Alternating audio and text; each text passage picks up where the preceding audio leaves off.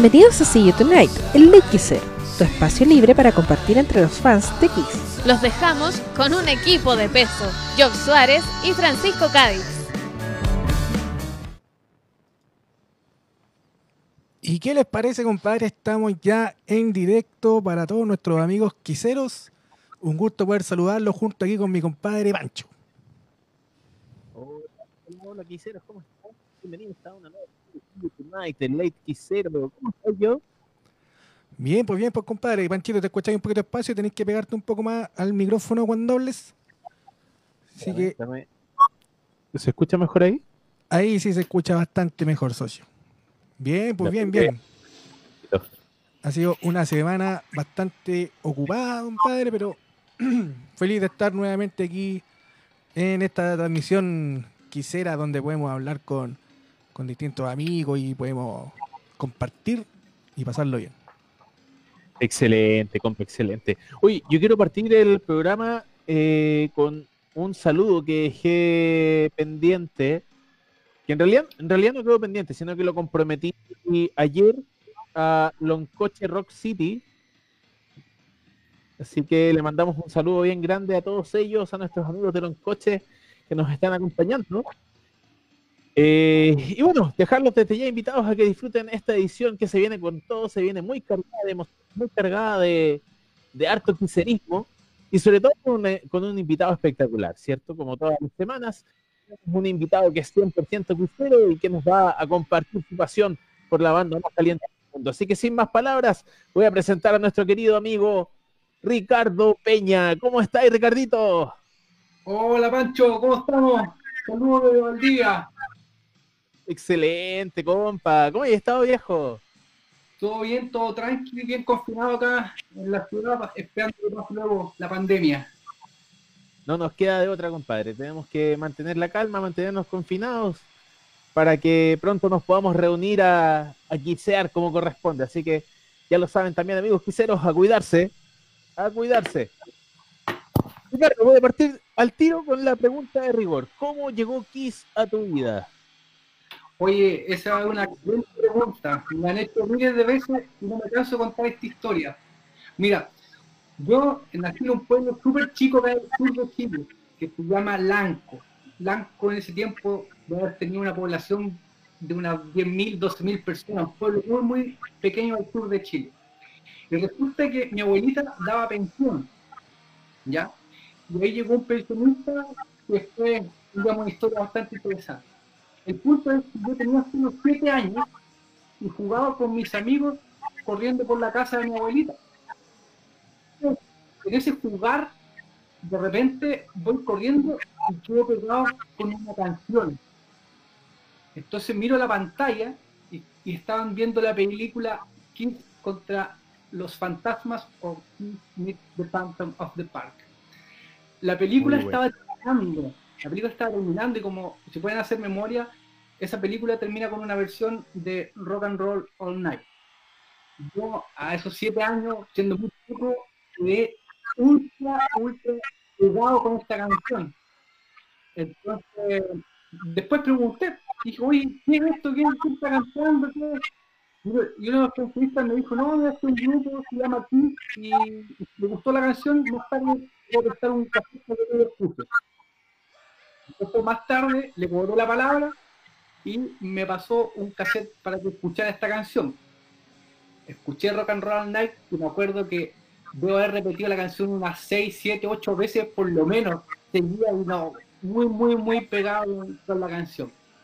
Entonces, ya cuando ya era tarde, así que me tenía que acostar, eh, mi mamá me fue a buscar y me dice, ya vamos a dormir. Y yo le digo, pucha, déjame escuchar la, la última canción que me quedaba el cassette. Y ese cassette era el Smash Tracks and Hits. Entonces, después de Rock and Roll All Night, el disco termina con Shut It Out Loud. Entonces escuché esos dos temas y compadre, de ahí fue un amor a primera vista que no terminó hasta el día de hoy. Excelente, compa. Y bueno, por lo que veo, ha sido más que un amor, porque tu colección es bastante amplia por lo que alcanzo a ver a través de la pantalla. Sí, mira, eh, a través de los años, como la gente ha sabido también de mi fanatismo, siempre que podían hacerme algún regalito en un cumpleaños, sé yo, Navidad, siempre regalando distintos artículos que, que finalmente yo eh, y tratando de ordenarlo un poquito para, disfrutarlo y para que los vean mis amigos o los, niños que vienen de repente a la casa, igual le llaman la atención las figuras de ti. Excelente. Ultra conocida, todos quieren jugar y y me preguntan, que tratamos de alguna manera de, evangelizar con el mundo quisiera a las nuevas generaciones. Maravilloso, compa, maravilloso. Oye, yo, bueno, así como Ricardo tiene su propia historia con, con Kiss, tiene su, su iniciación quisiera, tengo entendido que vamos a ver también a una invitada especial del día de hoy que nos va a contar su historia con Kiss. Así es, mi querido amigo Pancho. Vamos ahora en, este minuto a presentar una, nueva sección de la historia con Kiss, que en este caso la trae la Kelly de la Peste, que bueno, los que la conocen saben su verdadero nombre, pero a ella le gusta usar eh, seudónimo y cuando la vean se van a acordar. Ella está viviendo en Villarrica, cerquita creo de ahí de, de, donde vive nuestro amigo Ricardo allá en Valdivia. Sí, cerquita de acá. Sí. Está aquí al lado. Oye, antes de, ir a la sección, queremos dejar una encuesta para que participen los, los amigos de, la, de los comentarios. Eh, cuéntame, Pancho, si alcanzáis a ver la encuesta que vamos a presentar. La encuesta del día de hoy. ¿Cuál fue el primer disco que conociste de Kiss? Así que, chicos, pueden utilizar la caja de comentarios desde ya. Vamos a ir viendo a medida que vamos avanzando en el programa cuál fue su primer disco, ¿cierto? lo vamos a ir comentando también con nuestro querido Ricardo. Y también nos va a comentar un poquito sobre su primer disco, ¿cierto? Bueno, sabemos ya en parte de su historia que el primer disco que pudo escuchar fue el Smash Stratches Kiss, ¿cierto? Y vamos a ir viendo viendo su, historial Así que vamos con nuestra sección, mi querido yo. Así es, compadre. Vamos a ir ahora con la, con la sección. Primero quería hacer una aclaración porque varias personas me han preguntado. las secciones que nosotros mostramos no son autorreferentes, no son gente hablando de sí misma. Todas son entrevistas. Lo que pasa es que cortamos la parte de las preguntas para poder ganar tiempo y aprovecharlo más, en mostrar más cosas y también en la conversación con nuestro invitado estelar. Bueno, dicho esto, nos vamos con el primer video de la Kelly. Esperamos que les guste.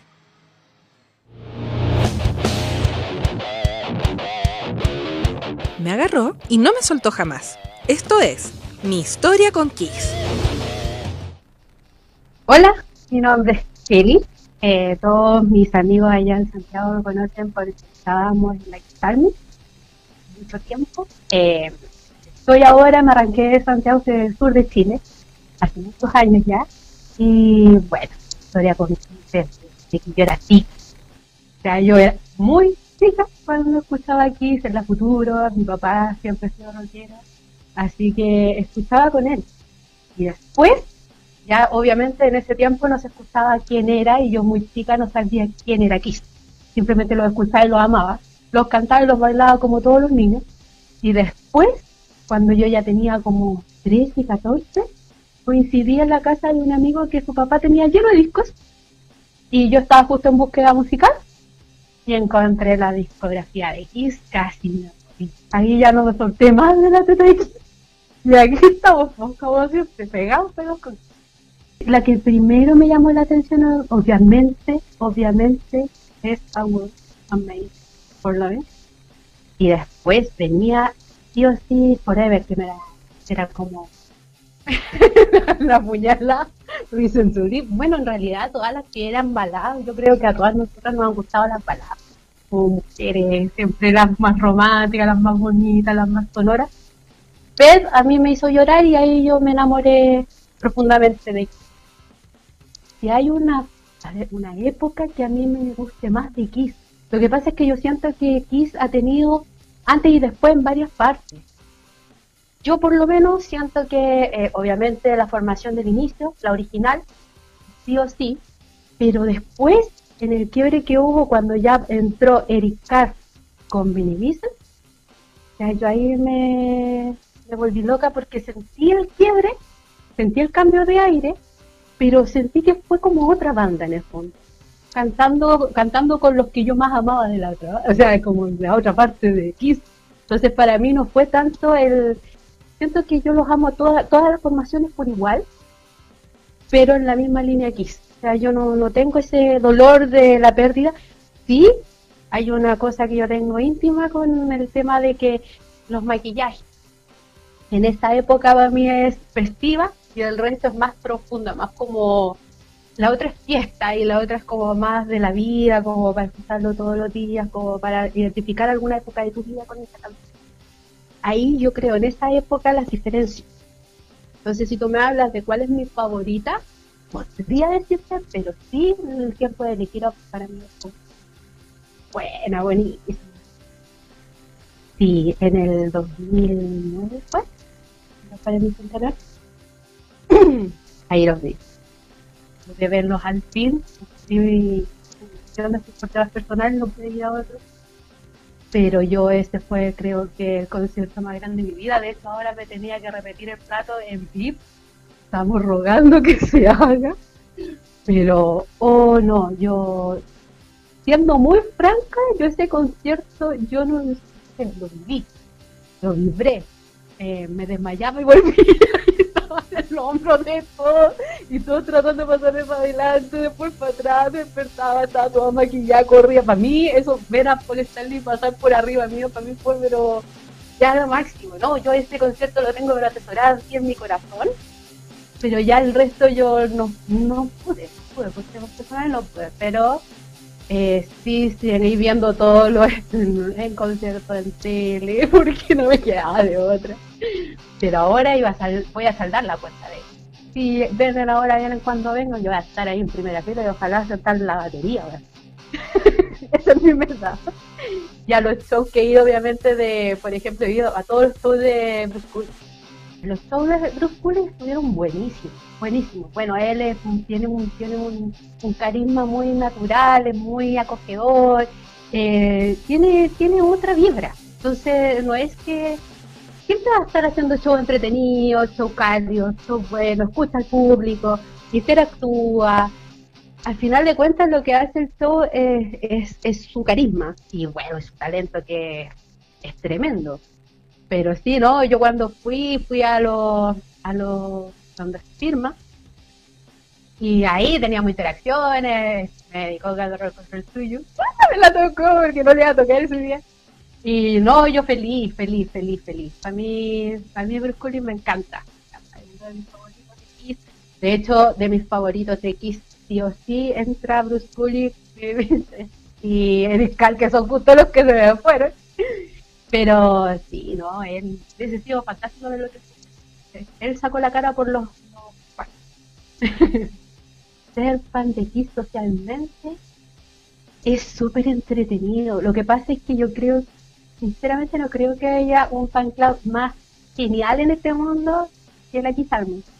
Eh, somos todos familia, todos nos conocemos, todos compartimos, hay una fanática que es profunda ahí, que no hay como que tú los ves, bueno, tenemos amigos todos en común, todos nos conocemos, lo hemos visto, hemos compartido en alguna parte, conciertos, tocadas, eh, convenciones, en todo momento nos hemos tocado, no hemos tocado alguna vez.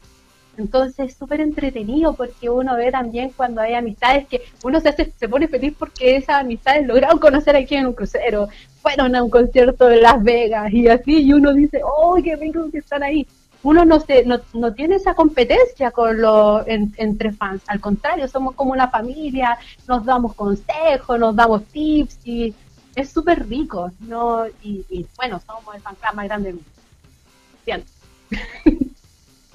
Para mí, yo como rockera y como melómana rockera, que escucho todo tipo de rock, de todas las, de todos los tipos, de todos los estilos, eh, todas las épocas, eh, quise el inicio de glam rock para mí nada.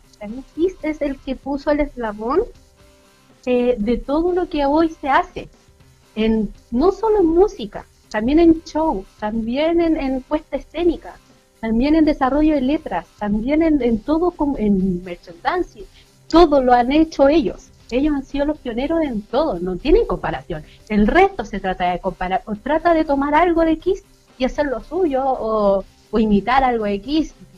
Realmente el resto es solamente una parte de ellos. Kiss no es parte de nada. Así que no, no tendría una comparación en ningún aspecto. Siempre va a primero y el resto después. Yo, francamente, después de Sonic Boom, preferí no escuchar más Kiss nuevo así en profundidad, porque me dio pena la situación, a, mí personalmente, me dio pena, sentí que, que, no estaba el alma, no estaba el alma X a mi, a mi, a mi vibra. Por lo tanto, lo que he hecho yo es Mira, es, simpática la situación, porque yo estoy en esta época en que estoy tratando de escuchar de todo, y agarré mi Spotify y dije voy a hacer un mix de varias de varias canciones del favorito de dije voy a grabar algunas cuantas de Kiss y tengo un mix de 150 canciones de Kiss y yo dije, pero si eso supondría que yo era como por si acaso. Bueno, ahí estoy. Yo se supone que estoy enojada con Kiss de Sonic Boom para las cosas nuevas. Yo siempre voy a ser Siempre voy a estar pendiente. Siempre voy a ir a todo esto.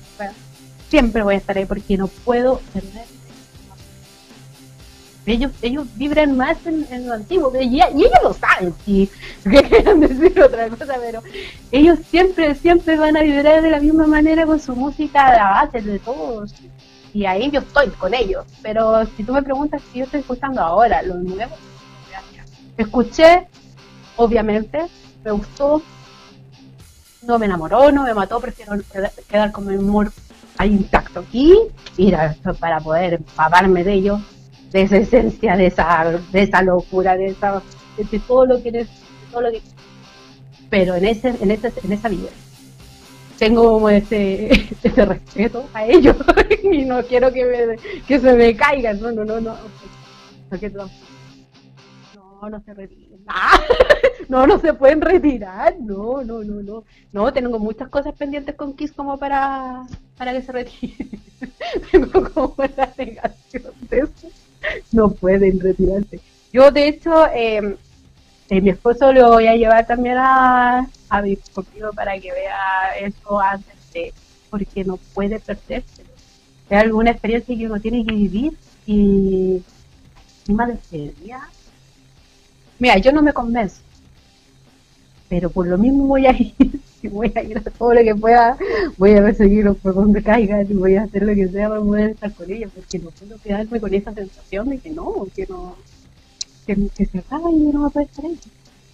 E-, ese estudio, de verdad que estoy así como con mi corazoncito, creo que van a llorar todo esto, eso es la verdad. No creo que sea de otra manera. Sí, eso. Hace mucho tiempo que no me veían mis amistades del, de Army, eh, muchos shows, muchas cosas que me he perdido por temas personales y que, de verdad que se extraña harto el ambiente, la gente tan preciosa que, que conforma el, club completo. Eh, les mando un cariño, un abrazo grande, eh, espero nos veamos en porque quiero, quiero que abunden las la previas los posts y todo porque tenemos que llorarla mucho.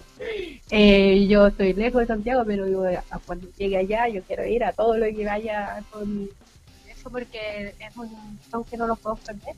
Y ahí nos vamos a dar un abrazote pasando todo esto. Y se les extraña a todos, a todos, a todos todas las chiquillas. Yo, yo tengo contacto con todos. Los que tengo que mantener se mantiene y el resto cuando nos encontramos, nos reencontramos con si fuéramos familia siempre.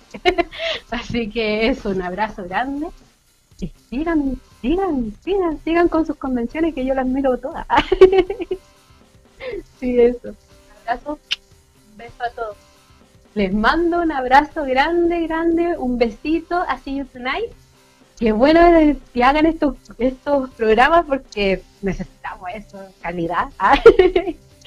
y mejor que hablar de Kiss, nada. Les mando un abrazo a Pancho Cádiz y a yo.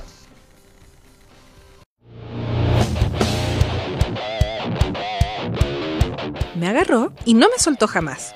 Esto es Mi historia con Kiss. Vale amigos, estamos de regreso. Esa fue la historia de la Kelly que nos contaba desde Villarrica, cómo lo está pasando por allá con el con todo el ambiente quisero. Quiero aprovechar de agradecer a Boris Ojea, un quisero de Los Aldos, San Felipe, siempre me confundo, pero mandarle un gran saludo, un gran abrazo. La música que escuchamos es de su banda Ravenfall. Así que ahora seguimos con ustedes, muchachos. Hubo harta participación de la encuesta.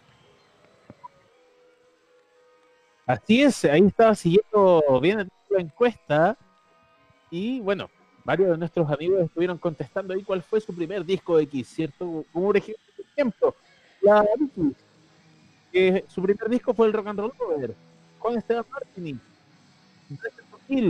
nuestro gran amigo Gustavo Serrano, que estuvo también ahí atento contestando con el Alain 3, Flavio 3 Acantini, Rock and Roll Over en cassette, muy bien. Interesante detalle el, el formato. Tenemos Allende Roja, que le envía saludos ahí al Ladi. Marco Wepe, que Francisco Fuentes comenta que su primer disco fue el Creatures of Night, a mediados de los 90. Nuestro querido amigo Leo Ace Kilobrand con el Dynasty.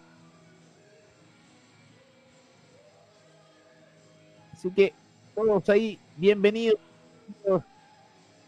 Tenemos acá Johan con el Asylum. Gabriel Bigger con el Crazy Night chicos, vamos a dejar hasta aquí esta primera porque se tiene después una segunda. Atentos, chicos, algunas preguntitas a medida que vamos a ir avanzando para que puedan ir participando junto a nosotros. Vamos a retomar entonces ahora, pero me voy a en el primer disco. Y te quiero preguntar directamente respecto al tour que realizaste en la gira Inter cuéntanos un poquito cómo fue, cómo nació tu iniciativa, eh, cuáles fueron los pormenores, por dónde estuviste, eh, cómo fue seguir a nuestra banda favorita por distintos países. Ok, Pancho, ¿me escuchas bien? Sí, fuerte. Perfecto. Que yo tengo un, audio que se me mete por un micrófono que, que no sé quién es, pero voy a estar inquieto por concentrarme. Eh, mira, la, idea de, hacer este Monster Tour la tenía hace tiempo, me programé con, con harto rato de anticipación y finalmente lo que hice fue postergar vacaciones hasta yo eh, quería hacer coincidir una, un tour de X por Sudamérica y ahí aprovechar de, vacacionar y de, de a la banda, así que me dediqué primero a juntar las lucas y justo se dio que, que Kiss lanzó, lanzó este disco Monster y dije ya, esto hay que hacerlo, este es mi momento y empecé a, conversar con varios eh, quiseros a través del fanpage del Kiss Army Chile y para conseguir tickets desde otros lados como en Argentina y pasaje y todo, todo lo que significa ir a un concierto en otro país. ¿Se escucha bien?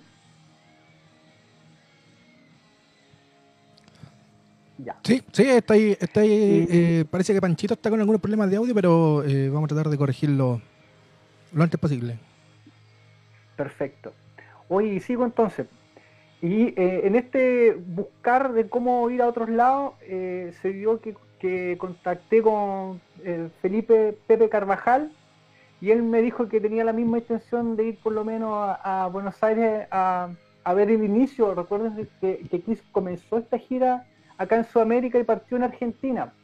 Así que fue súper entretenido eh, ver finalmente en, vivo lo que significa el inicio de una gira con un nuevo álbum. Fue una experiencia súper, súper enriquecedora de alguna forma. Y eh, Felipe también hizo nexos con Blavis, que otro quisero archi conocido. Y nada, pues compramos los pasajes y con otro quisero de Argentina nos hizo la gestión de comprar los tickets eh, de Mark Torment y nos embarcamos en esta aventura. Tomamos un avión, cual de todos más temeroso de volar, y llegamos a Buenos Aires el día anterior en la tarde con un calor tremendo, sin saber bien dónde llegar y hasta que finalmente dimos con un lugar donde quedarnos. Y ahí esa noche fue súper entretenida porque empezamos a ver cómo llegaban quiseros de Argentina, de Chile y de otros países y, coincidíamos en algún bar en la noche previa antes del concierto. Bueno, y al día siguiente, eh, ahí también compartí habitación con Manuel Allende en un hostal. Yo él lo cachaba de, igual solamente por el fanpage y, estaba apiñándonos para pasar la noche y para ir finalmente el otro día al concierto. Así que, nada, pues esperamos el día, el día siguiente que era el show, tomamos nuestras pilchas y nos fuimos al estadio de River. Un estadio gigantesco, realmente fue impresionante entrar a ese estadio, ver la cantidad de gente que, llenaba las locaciones, fue increíble, increíble ese concierto en Argentina. Me acuerdo que, que el Pepe Carvajal igual andaba con su camarita para todos lados y grababa la entrada, grabamos cuando nos metíamos al estadio, grabamos la tienda con el merchandise oficial. Y así esperamos hasta que se dio inicio a ese momento mágico que es cuando comienza a sonar la canción de The Who, cuando se apagan las luces y cuando empieza ese sonido de, de, nota de bajo que, te hace vibrar el, el, cuerpo, el alma y ya sabes que faltan solo segundos antes que se desencadene esta verdadera fiesta del rock que significa ir a un concierto X. Excelente, excelente, compa. Eh, bueno, les pido disculpas por el tema del audio. Hay, aquí unas, pequeñas fallas, ¿cierto? nada del otro mundo, nada que, se que no se pueda solucionar rápidamente, pero es parte de un programa en vivo, así que eh, las, disculpas correspondientes. Oye, Ricardo, sácame una duda. Dime. Estuviste en Argentina y en Brasil.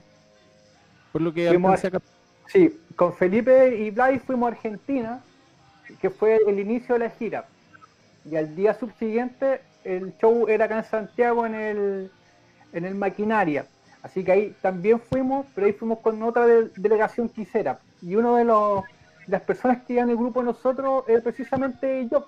Ahí, ahí como que empezamos a, hacer una amistad todavía mayor, ya no solo virtual, sino que compartiendo la experiencia de ir a este concierto de Kiss acá en Chile.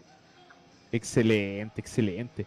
Uy, y referente a, a maquinaria, se nos viene también la segunda encuesta para que nuestros amigos estén atentos. Eh, ¿Qué nos puedes comentar, mi querido yo? Así es, amigo Chito. bueno, yo en maquinaria eh, estuve como está ahí el buen Ricardo. Estuvimos disfrutando, estuvimos todo el día. Claro que llegamos a las Vizcachas y lo perdí.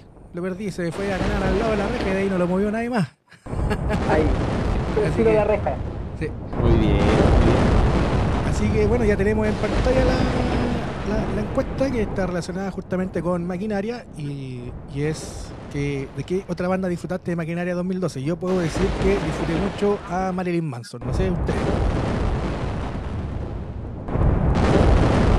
También. el 2012 no pude ir a Maquinaria.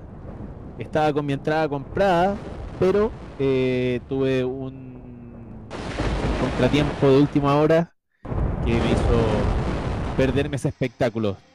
Lamentablemente, pero bueno, ahí mis, mis grandes amigos, mi, mi querido yo y unos amigos más que estuvieron ahí ese día me estuvieron comentando de ese show y que estuvo espectacular. Aunque sí se hacen algunas comparaciones, para unos ese show fue bueno, para otros fue para muchos el mejor el 2009, bueno, pero esas son opiniones personales de cada uno, ¿cierto? Bueno, Ricardo, oye, y el si tuvieses que escoger dentro de los distintos shows, ¿cierto? Maquinaria, el que viviste en Argentina, los de Brasil, etcétera, ¿con cuál te quedarías? Uy, difícil pregunta. Difícil pregunta porque de alguna forma todos tienen alguna alguna cosita que los lo hace especiales. Sí, te puedo decir que el que menos me gustó fue el de Maquinaria. Maquinaria acá, de todos los que he no lo pasé tan bien en el sentido de que había mucho polvo, mucho desorden, mucha espera fue un poco tóxico. Escupí polvo como tres días después de que fui a este concierto. Es una de las desventajas que tuvo, de hecho, las Vizcachas. Por algo no se han vuelto a hacer más eventos de, esa magnitud. Sí, piensa que, no sé, no recuerdo cuántas personas hubieron esa noche, pero 20.000, 30.000 personas saltando una polvareda que fue un poco difícil de llegar en algún rato, pero finalmente uno se concentra en el show y lo pasa bien igual, pero sí, lo, insisto, los dos o tres días siguientes escupía y me sonaba la nariz, me seguía saliendo tierra por todos lados. Yo quedé con faringitis tres días. Me dieron licencia. sí, porque fue, fue demasiada la tierra, compadre. Bueno, la pregunta va más dirigida, la pregunta de la encuesta está más dirigida al tema de qué es lo que es ver a Kiss en un festival, que no es lo mismo que ir a ver solo a la banda ahí con racimo teloneando, no es lo mismo que... Aunque el Monster of Rock 94 también fue un festival, eh, yo, yo creo que es bastante diferente y se gana mucho más, porque como dicen en los comentarios, yo iba solo a ver a Kiss. Bueno, yo también iba solo a ver a Kiss, pero disfruté a Marilyn Manson que los vi los vi como de rebote y la verdad es que estuvo bueno. Y lo mejor que después de Marilyn Manson se fueron todos al otro escenario y pudimos avanzar a los quiseros hasta lo más adelante posible. Yo quedé como en la sexta fila. muy bien, muy bien. Solo agregar. Sí, sí. Que, si hay algo que con el tiempo le agarré el gusto fue a los shows que hace Kiss en las denominadas arenas, en estos espacios cerrados porque eh, tanto musicalmente, salvo cuando puede haber algún problema acústico en el rebote, en la, toda la parafernalia de los fuegos artificiales, los, el sonido es realmente un bombazo que te sacude y realmente eh, se disfruta mucho cuando en, en espacios cerrados, a gusto mío, obviamente. Sí, es, un sonido que es revienta cráneos en ese aspecto. Oye, pero así como estuvieron en maquinaria, en varios conciertos más. Vamos a ver un, una nueva entrega de, la sección Yo estuve allí, ¿cierto? Coméntanos un poquito más, yo, sobre cómo se viene esta nueva entrega de la sección. Sí, estoy conversando con mi amigo Cristóbal Yañez, que está en Tongoy, le mandamos un gran saludo, un abrazo. Y estuvimos conversando respecto a la oportunidad que él tuvo de ver a Kiss en el Madison Square Garden que también fue parte de la primera pata del tour End of the Road en Estados Unidos. Y la verdad es que la experiencia es, es debió ser increíble y lo bueno es que aquí tenemos a nuestro compadre para contarnos cómo fue. ¿Qué les parece si vamos a verlo? Buenísimo. Vayamos a verlo entonces. Nos vamos fuimos. Con... estuvo ahí. La experiencia es la madre de las ciencias. Yo estuve allí, momentos irrepetibles de Kiss en vivo.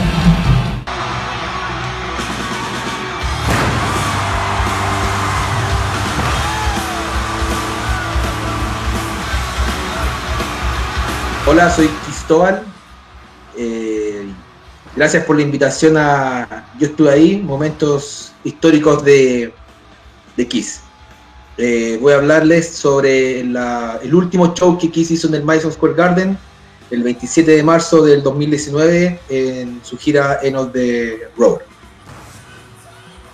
El recital, como ya saben, en el Madison Square Garden en la ciudad de Nueva York, eh, lo característico o lo único que lo hace es que es donde esta banda nació, la, nuestra gran banda Kiss es original.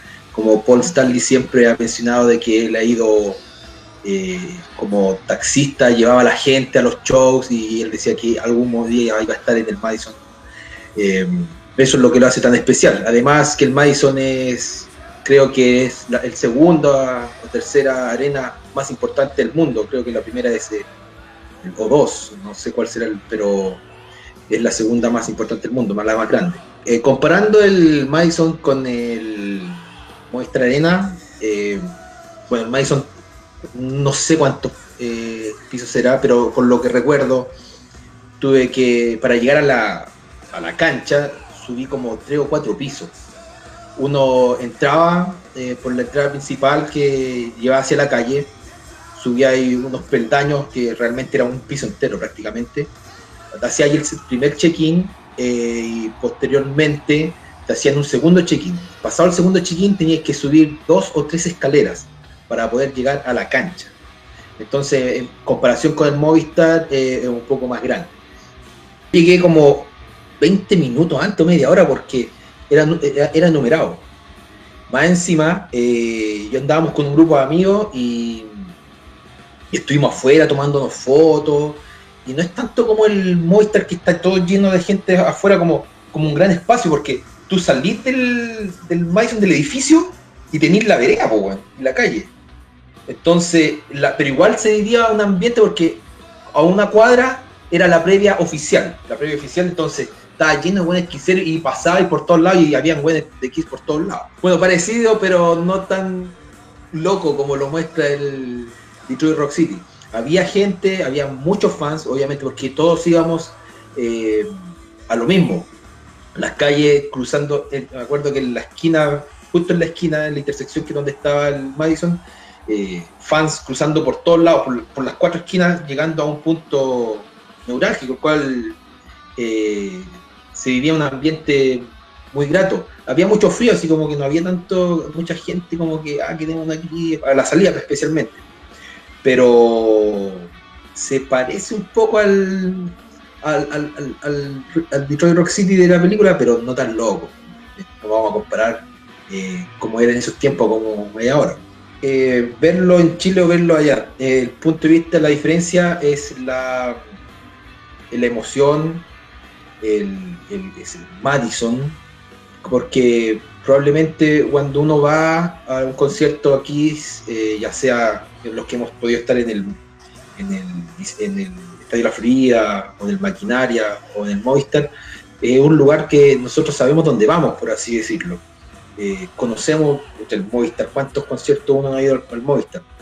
El haber ido al Madison, eso es lo que lo hace único, porque estaba en, el concierto, incluso antes del concierto, y yo me preocupaba de mirar alrededor, mirar hacia la tribuna, a veces antes de empezar el concierto, eh, de pequeños detalles. Obviamente que en el concierto no iba a mirar a la tribuna, pero antes del concierto estuve mirando la tribuna un par de ocasiones y diciendo, estoy acá, es, que no muchos eh, eh, harían, estarían en este momento. Habíamos otros chilenos también y probablemente habían más, eh, más chilenos que probablemente no, teníamos idea. Y creo que el Madison se llenó con más gente extranjera que con gente de Nueva York.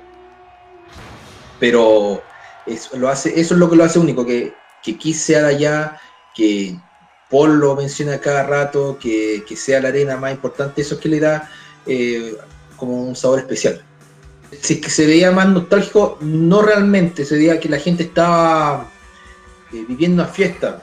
Yo creo que también porque sabíamos que era la primera parte del End of the Road, porque sabíamos que después vendría en, creo que esto fue en, marzo, julio, agosto, hicieron la segunda pata en Norteamérica.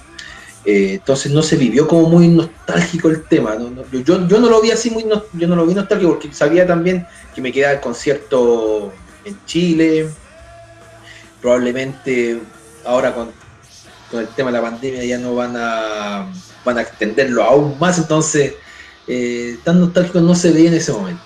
Por la tecnología ya se sabía, había visto unos videos previos a cómo era el escenario, pero en vivo lo vi eh, justo cuando empezó, porque yo llegué unos 20 minutos o media hora antes, entonces eh, el telón estaba prácticamente por bajar y estaba todo tapado, me acuerdo. Eh, entonces, cuando bajó, era el, escenario se vio eh, tremendo, con, con las naves espaciales bajando, yo le digo naves espaciales cuando bajan los, los tres, eh, Paul, Gin y Tommy, son sus naves que bajan eh, con las otras eh, pantallas que hacen como una similitud de nave espacial. es espectacular, espectacular. el escenario es mucho más grande de lo normal. tiene Eric está como a la mitad del escenario. Por, atrás tiene todo una, un armazón, el cual tira fuego en, War Machine, God of Thunder, bueno, todo es que fuego, pero es una armazón demasiado grande. El público gringo eh, no es como el latino eh, o el chileno específicamente, es un poquito más eh, calmo, con asientos numerados, el cual no podéis, obviamente, tocar al lado o para no faltarle el respeto. Pero el ambiente era bien grato, ¿no? la gente bailaba, saltaba, pero no eran volverse locos como lo hacemos nosotros, que estamos apretados uno contra otro, no. Eh, es bastante agradable el ambiente, la pero no tan prendidos o tan rayados como, nosotros. Cosas distintas que, eh, que dan en el End of the Road Tour es eh, Jin ya no vuela. Eh, hace el, solo, vomita sangre, pero ya no tiene el arnés pegado a, la espalda, sino que en la misma plataforma en la cual baja Paul, ahí él tiene su, él se sube y él se eleva a, través de la plataforma. También eh, hay un, eh, obviamente, como todos saben, un, show circense. Eh, al momento de estar haciendo el solo yin, abre los brazos y la ala y abre la boca y, sale un rugido de león como que envuelve toda la arena. ¿Ves? como también es, un dato novedoso. están, agrega, hay también los globos gigantes que se usaban en los 70, que la gente, mientras sonaba Rock and Roll Night o los videos que sale Rock and Roll Night, la gente le está pegando también, con los logos de Kiss. Eh, ¿Qué otro dato? Eh, Tommy y Jim salen en una plataforma eh, a través del público para acercarse a la, a la galucha, por así decirlo, a la, platea alta y están, están cerca, están relativamente cerca y pasan por los que están los que estábamos en la cancha, pasan por arriba de uno a un nivel sumamente alto, uno no los puede tocar, pero están más cercanos a la gente. Otro, otro dato que fue un poco controversial entre algunos fans es que en el solo de Tommy, detrás de las pantallas, eh, muestran como una nave espacial atacando los, la ciudad y los edificios. Mucha gente lo tomó como, no sé, cuando derrumbaron las Torres Gemelas, porque es, es un ataque extraterrestre, tiene unos rayos y quema la ciudad. Mientras Tommy está haciendo el show de la bengala y, tocando el solo. otro aspecto que cuando tiran las pelotas que fue en Do You Me, esas pelotas gigantes, también tiraban burbujas, las máquinas que tiran burbujas, pero también tiraban, dentro de las burbujas venían humo cada show es distinto, por lo que estuve averiguando después, en algunos shows no, no tenían con. Eh, respecto al set leads, no hay mucho que esperar, todos sabemos que son puras sandías escaladas, son canciones que son históricas de Kiss, que el público quiere, el público casual quiere escuchar, eh, un fan eh, que sea muy fanático y quiere escuchar All Hell's Breaking Loose, no la va a escuchar. Son canciones que el público medio escucha. Lo, más raro fue Had Your Heart, creo, o no me acuerdo si Had Your Heart, pero Psycho Circus, eh, pero no faltó eh, Lick It Up, estuvo eh, I Was Made for Loving You, por supuesto, Black Diamond y todos los temas que hemos escuchado siempre. Difícil, porque puede ser el comienzo, puede ser el, el final o al medio, porque lo viví bastante intenso porque nunca más iba a estar allá. Eh, el Madison Square Garden, viendo a Kiss, eh, disfruté cada canción, salté y grité cada canción.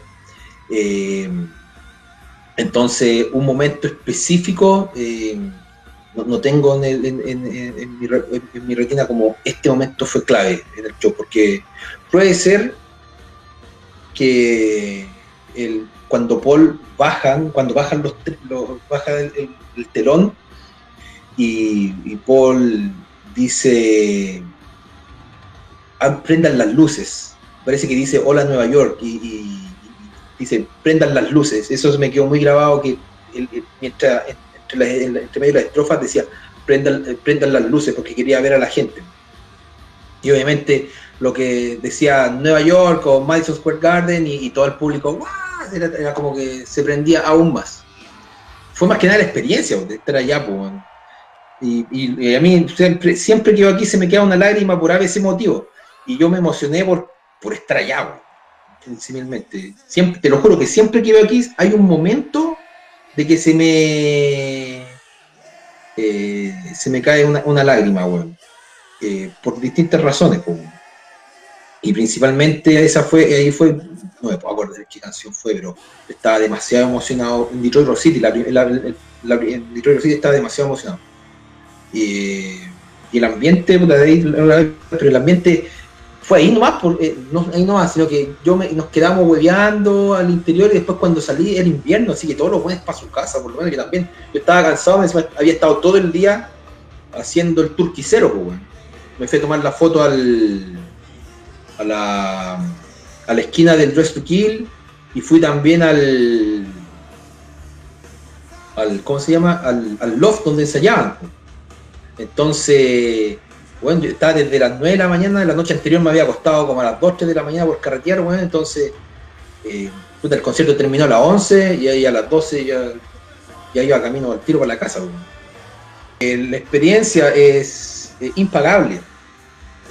cada peso invertido en Kiss es, está bien compensado porque a pesar que era invierno, estaba entrando el invierno, entonces, eh, al salir del concierto, mucha gente se fue inmediatamente, estaba helado, estaba con gorro, bufanda, pero la experiencia de ver un show Kiss en el Madison Square Garden es algo que supera toda la expectativa. Eh, emocionalmente, que uno dice, no puede creer que uno esté ahí. Si pudiera ir de nuevo, eh, probablemente no lo pensaría dos veces que ven cuando esperando y ojalá que pase esto. De hecho, tan bueno un show kiss que yo he llevado a, casi toda mi familia. Incluso ahora voy a llevar a mi, mamá eh, cuando pase todo esto y obviamente espero que nadie de los televidentes que está viendo este programa eh, se lo pierda porque es la última oportunidad que tenemos. Bueno, agradecer al programa See You Tonight por la invitación, por haber compartido la experiencia de... yo estuve ahí, un quisero en un momento histórico, eh, y ojalá que podamos ver a nuestros héroes pronto.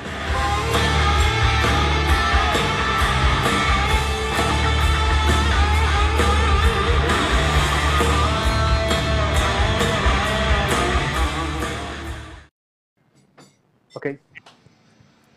Oye, le aviso que el video que vieron tenía spoilers. Así es. Fue un poco tarde, les pedimos disculpas, pero esperamos que les haya gustado. Pero ya estamos de regreso, muchachos. Pues, podemos decir, chicos, que pueden pedir tranquilamente la devolución de su dinero por entrada. Eh, ya han visto gran parte del show. Eh, agradecerle a Cristóbal por, su participación, por contarnos su historia. Eh, vamos a seguir expectantes, obviamente, a la fecha de, del concierto y obviamente esperar a que lleguen pronto, que salgamos luego de esta pandemia y poder disfrutar de el último beso en tierra nacional. Así que, y hablando de beso, hablando de Kiss, mi querido Ricardo, Oye, cuéntame un poquito sobre la experiencia vivida en Brasil, que quedó ahí en el aire. Ah, sí, bueno, después de haber ido el show de, en Buenos Aires y de haber ido al maquinaria acá en Santiago, tuve la brillante idea de, tomar vuelo a Brasil solo contra el mundo, sin saber bien dónde iba a llegar ni nada, con solo el afán de, de ver a Kiss en Río y en mi mente tratando de emular un poco eh, pensando en la época del concierto del Rock in Rio 83. Entonces, con ese anhelo, eh, tomé rumbo a, Río. Y llegué allá y, bueno, como no conocía a nadie en Brasil, llegué sin entradas. Llegué varios días antes, pero sin, sin ticket. Así que la primera misión apenas aterricé en Brasil fue empezar a buscar dónde conseguir una entrada. Y a fortuna mía pude conseguir una entrada VIP a, ese concierto. Pero ahí no terminaban las dificultades. Excelente. Porque, resulta que el concierto era en, en una arena de un banco internacional y resulta que cuando empecé a buscar dónde quedaba, quedaba súper lejos de donde yo estaba. Yo estaba en un lugar turístico en Copacabana y esta cuestión quedaba lejísimo. Pero dije, ya bueno, tengo varios días para armarme el, plan de cómo llegar. Y cuando me meto el mapa a buscar, esta cuestión estaba como a, a 10 cuadras de una villa que se llama Ciudad de Dios. ¿Les suena? hay una película que se llama Ciudad de Dios y es una, derechamente una favela. Po. Entonces, el límite entre pasar para Ciudad de Dios y doblar justo al, al concierto era, era muy fino, así que igual era una maniobra un tanto arriesgada. Bueno, finalmente ese día del show eh, fui a tomar un metro para que me acercara y me pillé con un quisero que iba pintado en su cara y le pregunté, pues le dije, oye, ¿dónde vas? Obviamente él hablaba portugués y me dijo que era el concierto. Y le dije, ¿sabes dónde es? No tengo idea, me dijo, pero acompáñame y yo te llevo. Y esa parte de la historia es súper entretenida porque él se juntó con, con dos amigos más. Entonces finalmente éramos cuatro loquillos rumbo a, ver aquí, sin saber bien dónde era, sin conocernos todos, y me recordaba un poco a, la película de Detroit Rock City. Así como después de tanto esfuerzo, de tanto viajar, bueno, ya íbamos rumbo a ese bendito show. Y hasta que llegamos, pues, pudimos llegar y ese show lo que tiene de especial es que todo el proceso desde que tú entras hasta que llegué al a, frente al escenario era efectivamente muy parecido a la historia de Detroit Rock City, la película, porque en la entrada habían unos hombres y unas señoritas con, con, con blusas, ¿cachai? Todo de rojo, una alfombra roja para que entráramos todos los que íbamos ahí, te cortaban el ticket, te daban la bienvenida, era casi como ir una función de, ópera. De verdad, el nivel era muy, muy, muy bueno. Nunca lo vi en ningún otro concierto de todos los que fui de Kiss. Así que eso igual le dio un, un plus. Y lo otro que era entretenido, que como era una arena, y la primera vez que vi a Kiss dentro de esta arena, eh, el, el, concierto musicalmente y teatralmente fue espectacular por lo que te decía, por, por cómo sonaban los fuegos artificiales, el show, la luz era como todo mucho más concentrado, pero a la vez mucho más intenso. Y además que el escenario era relativamente bajo, entonces era súper fácil eh, verlo a ellos completos, desde la punta de los zapatos hasta la punta del pelo. De hecho, tomé hartas fotos, colaboré igual para un fanzine que, que hacía yo. Y si te fijas, por ejemplo, aquí tengo una foto, te voy a dar cuenta que, que se ve completo los zapatos de, de Poli y de todos, porque realmente el escenario era muy, muy cerca. Entonces, no, realmente fue una experiencia fantástica, soñada y muy, muy entretenida de ver allá en, en Río de Janeiro. Maravilloso. Oye, pasar el dato que hay números disponibles del fanzine. Oye, sí. Eh, este fanzine es súper bueno. Minuto, minuto Pyme. Así es. vamos, a instaurar, vamos a instaurar esas Minuto Pyme, ¿eh? Sí, tengo eh, fanzine eh, disponible para el que quiera y para el que quiera participar también. Todos son bienvenidos. No, no voy a dar la lata con el, con el tema porque eh, queremos darle toda la atención a nuestro amigo Ricardo, gran colaborador también del fanzine. Eso nomás, hasta luego. Así es. Oye, Ricardo, y bueno, en Brasil eh, tengo entendido que lograste rescatar un, un tesoro quisero. Hoy, verdad, me olvidé contarte eso. Una de las cosas que me pasó ahí fue que cuando termina la primera parte del show, ¿cierto? Los Kiss se va eh, tras bambalinas y cuando vuelven el jean viene con una toalla clásica, ¿cierto? Un poco el, traje y todo eso, queda un poco manchada después del, de escupir sangre. Y en eso eh, se acerca como a la mitad y yo estaba igual, pues en segunda fila, primera fila, eh, entonces estaba muy cerca del escenario. Entonces Jin de repente la típica enrolla la toalla y ¡pum! la tira al aire y yo igual mido como un 83 y di el salto de mi vida para agarrar esa toalla en el aire y finalmente hacer la mía. No fue tan fácil porque habían más fans a los lados que también la querían y, me forcejeaban para allá y para acá, pero hasta que finalmente un otro fanático le dijo al tipo que me estaba como acosando, oye, ya, si él la agarró, la, la toalla es de él, no lo molesten más, ¿cachai? Así que me traje ese recuerdo de, de Brasil, que es muy pesado, lo tengo por ahí guardado, y también las clásicas uñetas que me encanta coleccionar de los distintos conciertos a los que he, podido ir. Maravilloso, maravilloso, compa. Oye, tengo entendido. Eh, eh, eh, dime si estoy equivocado. Que el 2015, para la, gira del 2015, estuviste en el Meet and Greet, pero con la salvedad de que no tuviste que pagarlo, sino que te lo ganaste. ¿Cómo fue esa experiencia? ¿Cómo fue el concurso? Oye, esa fue otra anécdota súper buena y que, bueno que, se acuerden de eso. Eh, como ustedes saben, yo vivo acá en el sur, acá hace un tiempo en, Valdivia ya. Y hubo un, un concurso eh, en un fanpage, creo que era de un diario, si no me equivoco era de, no sé si de la tercera o de Emol. ¿Ya? Y decían, eh, ¿te quieres ganar un meet and greet con Kiss? Mándanos un correo y dinos por qué tienes que ser tú quien se gane este meet and greet con Kiss.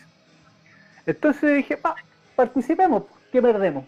Y me senté en el computador y escribí algunas cosas, básicamente lo que hemos estado hablando acá.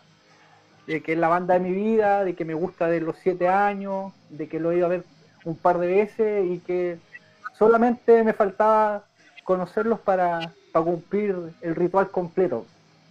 Y ya, entonces mandé este correo y, listo, pues, me olvidé. Y el día antes, o el mismo día, no, el día antes me llega un correo y me dice, Ricardo, te has ganado el Meet and Greet con. Y yo dije, ¿qué onda? ¿Esto es verdad? ¿Estoy soñando? ¿Es una broma? Entonces le respondo a la niña que me escribió de este medio y le digo, ¿es verdad? ¿Cómo lo hago? ¿Cómo lo cobro? Entonces ella me dice, mira, tú eres Ricardo Peña, tengo tu root y con eso eh, tú te presentas mañana en la puerta no sé cuánto del Movistar y ahí te vamos a dar una pulsera para que tú puedas conocer a Kiss. Entonces, bueno, estaba demasiado emocionado por, por esta posibilidad real de conocer a Kiss porque, bueno, los quiseros sabemos que, que Kiss hace esta junta y estas tomas de fotografía y todo, pero es un tema que, que la banda cobra y cobra no barato por no decir directamente muy caro, eh, participar de este proceso, así que yo estaba muy, muy contento de poder hacerlo gratis, imagínate un fan del Tour de Chile eh, con la opción de ganarse un concurso y poder conocer a la banda de su vida, era realmente soñado. Así que nada, pues, me presenté y en algún rato en esta puerta nos hicieron entrar, nos pusieron las típicas pulseras y luego nos hicieron ingresar al Movistar y había una escalera súper larga dividida en dos filas. Creo, creo que en un lado estaban todos los que habían pagado para, participar de este proceso y en otro lado estábamos los que, no sé, los que habíamos ganado concurso, algunos invitados especiales, me imagino que de la productora, de la misma banda, no lo sé. Lo que sí te puedo decir, y sin ánimo de ser prejuicioso, es que había harta gente que no sé, no, no, lo quiero decir, pero ¿cómo lo digo sin herir? Eh, no sé, que, aparentemente no, o derechamente no conocía la banda y eran como que se encajaban en el sentido de que mucha mucha camisa cuadrillé y corbata y cosas era como extraño verlos ahí, pero pero aparte de la diversidad supongo de este de este mundo de este mundo Kiss. Y importante igual agregar que que el concurso era para, como era una cuestión gratis, finalmente te hacían pasar en, grupos de tres o cuatro personas, cada uno al lado del integrante, y te tomaban las fotos. Entonces, eh, cuando me fui dando cuenta de esto, yo finalmente me fui como corriendo para atrás en las filas, pero más que nada con el ánimo de, de estar más rato ahí al lado de ellos y ver cómo se movían, los chistes que, echaban, las caras que ponían y todo eso, y aprovechar de sacar algunas fotitos. Entonces, para prolongar ese momento, que es muy fugaz para cualquiera que, sabe que es fan, eh, me fui corriendo al final de la fila hasta que queda el último, ¿cachai? Para ganar estos minutos de más. Entonces, cuando hacen pasar el último piño, el, coordinador me, toma para que pase y yo le digo, no, si yo no ando con ellos, que, que pasen ellos no Y él me queda mirando así como, ya bueno, esperamos. Entonces termina a pasar el último grupo y como yo era el último de esta fila, finalmente me, eh, hace pasar solo, obviamente, para sacarme la foto con la banda. Entonces finalmente pude lograr esta foto a costo cero, eh, gracias a, primero a la fortuna, ¿cachai? Primero la fortuna de haberme ganado ese concurso, porque insisto, sigue siendo demasiado caro a juicio mío para encontrarse con la banda. Y segundo a la, no sé cómo llamarlo, la astucia de, de ir quedándose un poco más atrás para finalmente lograr pasar solo y estar un momento solo con, con la banda. Así que estuvo demasiado entretenido, fue un momento muy, muy emocionante para mí porque finalmente uno desde acá tan lejos de Estados Unidos, siento ya verlo eh, tocar es una cuestión fantástica, pero imagínate la emoción de, de tocarlo, de que te abracen, de posar con una foto, intercambiar unas breves palabras, es realmente soñado para cualquier fan. No, maravilloso, te pasaste. O sea, le hiciste de oro, viejo. Sí, la verdad es que tuve muchísima suerte.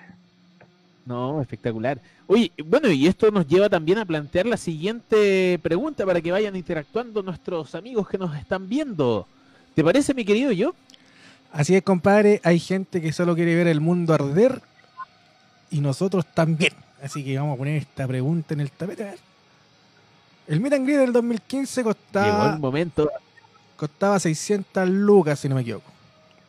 Quedan aproximadamente mil dólares. Hoy día, ¿Mil dólares mil Sí. hoy vale. Entre 1200 y 1500 Para esta gira vale 750 y con el dólar más caro queda también como en 600 lucas. Entonces la pregunta es la siguiente: ¿Cuánto es un precio justo a pagar por conocer a Kiss? Así que queremos ver arder los comentarios. Aquí van a nacer varios Rick, varios ahí, no lo sé, Rick, me parece Parece falso. Voy a bajar el precio. Bueno, yo tuve la fortuna. Tuve la fortuna de estar con con Ricardo en ese momento de la foto y yo también fui gratis. Eh, gracias al trabajo realizado y, y, el apoyo de muchas personas. Entonces, el, es impagable. Uno, porque es Kiss, es lo más grande. Y como pobre tampoco puedo pagarlo. Entonces, es impagable. Queremos ver sus comentarios. ¿Cuánto pagarían ustedes por ver a Kiss, por estar con ellos? Oye, yo, ¿te parece si pasamos, antes de continuar con la, con la conversación, que está súper entretenida con nuestro amigo Ricardo, a una nueva sección? Sí, todo el rato, compadre, todo el rato. Eh, mi amigo que yo les voy a presentar ahora se llama Manuel Ramírez. Él nos va a contar una historia muy buena en una sección nueva que se llama La columna del quisero, que son comentarios a la médula, así que al hueso. Entonces, eh, donde cada uno es responsable de lo que opina, como todo en este programa. Así que el, lo voy a dejar con él, que nos va a contar una historia muy interesante de la visita de Jim Simmons a Chile el 2017, que me la perdí, lamentablemente. Vamos con eso. No fuiste el único. No fuiste el único que se la perdió. a llorar a la playa, compadre. No nos queda de otra. No quiere partir el Manuel, se fue. No, se nos cayó. Manuel, ¿por qué no querís salir ahora? ¿Qué pasó? Pues, Manuel. Manuel, no me hagáis esto. Manuel. Pero son las cosas que pasan cuando estamos en vivo, ¿cierto? Así que. Manuel, ¿qué onda, Manuel? Un pequeño problema. Ya. No vamos a poner de, de nuevo. Bueno, por, por mientras eh, veamos cuánto están ofreciendo por, por conocer a Kiss. me, parece, me parece algo justo. Sí. Léete los comentarios, Panchito, por mientras, a ver qué pasa con, con el Manuel que no quiere salir. A ver, veamos. Bueno, eh, Oscar, Oscar Marín nos hace el alcance, 675 mil aprox. Así que bueno tener ahí ese, ese dato. Y respecto a valores, no hay mucho comentario en ese aspecto. Hay uno que me llamó mucho la atención, que pagaría tres lucas y sería. Por tres lucas tenemos un meet and greet con nuestros amigos de de alguna banda tributo, ¿cierto? No voy a mencionar a ninguna para no herir susceptibilidades. Siempre tiene una muy buena disposición. Oye, se viene algo muy bueno con las bandas tributo. Hoy sí, se viene, ¿eh? se viene. Así que atentos a, los próximos capítulos de See You Tonight. Uy, nuestro amigo Johan pone acá, honestamente nada, porque pienso que los fans han gastado tanto que no deberían pagar por ese honor. Me parece muy bien su idea. Nuestro amigo Gustavo Serrano, con todas las weas que compramos, es una pregunta cruel. La verdad es que sí. Si hacemos la suma de todo lo que hemos gastado como quiseros en cada memorabilia que encontramos, tenemos más que pagado el mitangrit, así que es verdad, es verdad. Nuestro amigo Manuel Ramírez ahí que estamos esperando que salga al aire. Nos pone, necesito el 10% para más material de Kiss. Nuestra amiga Vicky, prefiero no pensar cuánto he gastado. ¿Estamos listos con Manuel? Gabriel Bigger nos pone, debería ser gratis. ¿Estamos listos? Ya, leo el último comentario entonces. Vale. Nuestro amigo Gabriel Bigger que pone, debería ser gratis. Con ventaja y piscolas con todo lo que hemos gastado en álbumes, entradas y merchandising. Igual ahí viene nos vamos entonces con la columna.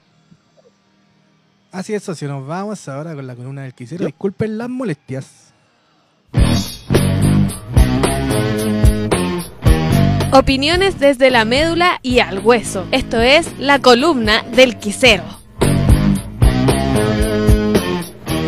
Hola amigos y amigas, quiseros todos y todas. Eh, estamos nuevamente en este late increíble, el See You Tonight.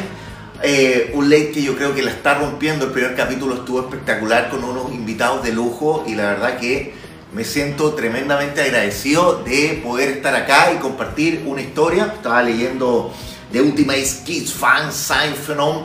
Es un libro increíble que tiene que ver con todos eh, los fans eh, o fanzines que existen de Kiss en el mundo y donde nosotros no tenemos que sentirnos menos porque tenemos el Kiss Fan Sign ah, increíble que es el que hace el gran job. Es un, un fanzine eh, muy bueno y que autogenerado y la verdad nos ha permitido a todos dar un espacio e ir creciendo e ir teniendo toda esta retroalimentación porque con Kiss uno nunca, nunca deja de aprender. Y aquí no importa si tienes una colección de 2 millones de pesos o tienes todo en MP3 o tienes una fotocopia o tienes vinilo, da lo mismo. Aquí lo importante es que te guste Kiss y no hay espacio para gente negativa, esa gente tóxica que busca un poco eh, oye, tú no tienes la edición 1924 raya acá, entonces no eres quisero.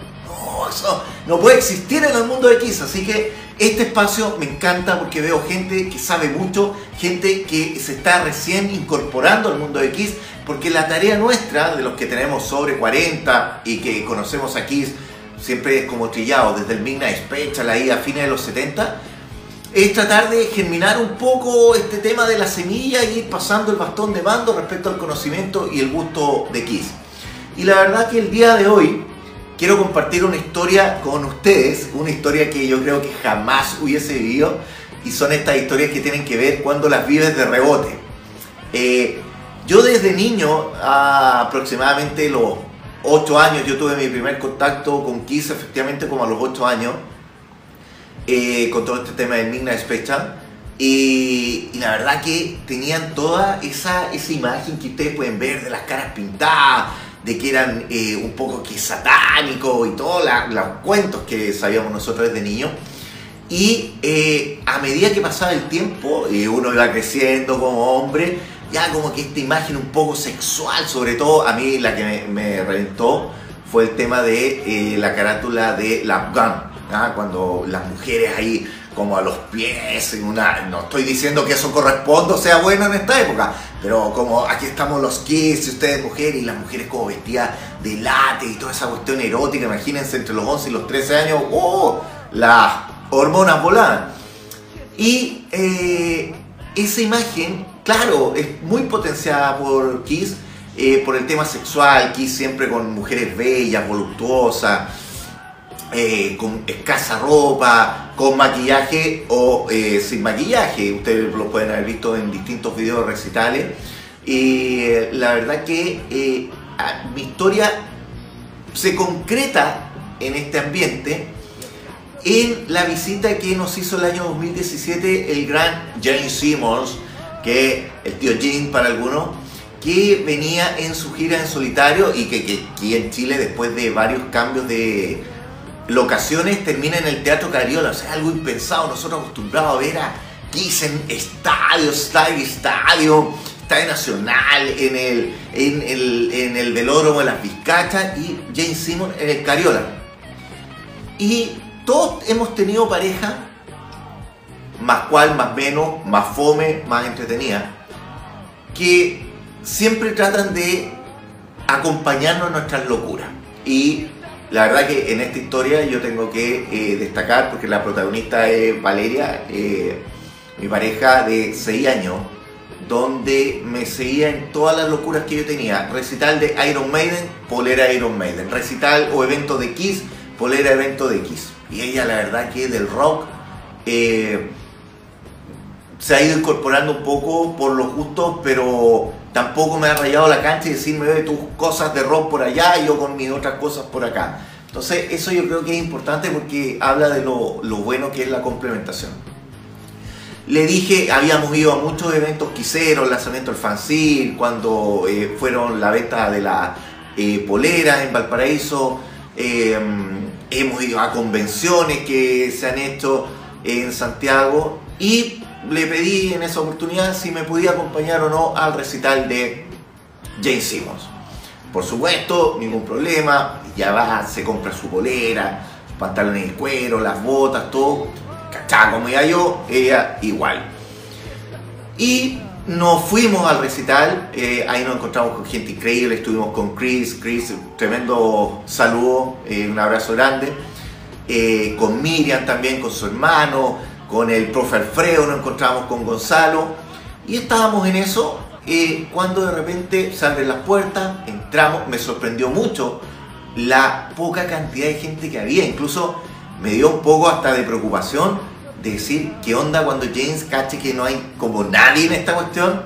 Eh, y, nos dimos cuenta que James miraba tras bambalina y miraba, y de repente hizo le hizo una seña a alguien y fue que hicieron bajar toda la gente que estaba en la platea alta y la cerraron la platea alta y quedamos todos concentrados abajo, lo que permitió que nosotros quedáramos con la Vale en una posición privilegiada al frente del escenario eh, tres filas, en la tercera fila quedamos. Frente, teníamos, nunca habíamos estado tan, tan cerca en un recital, salvo alguno de, de Iron Maiden o, otro de Paul McCartney.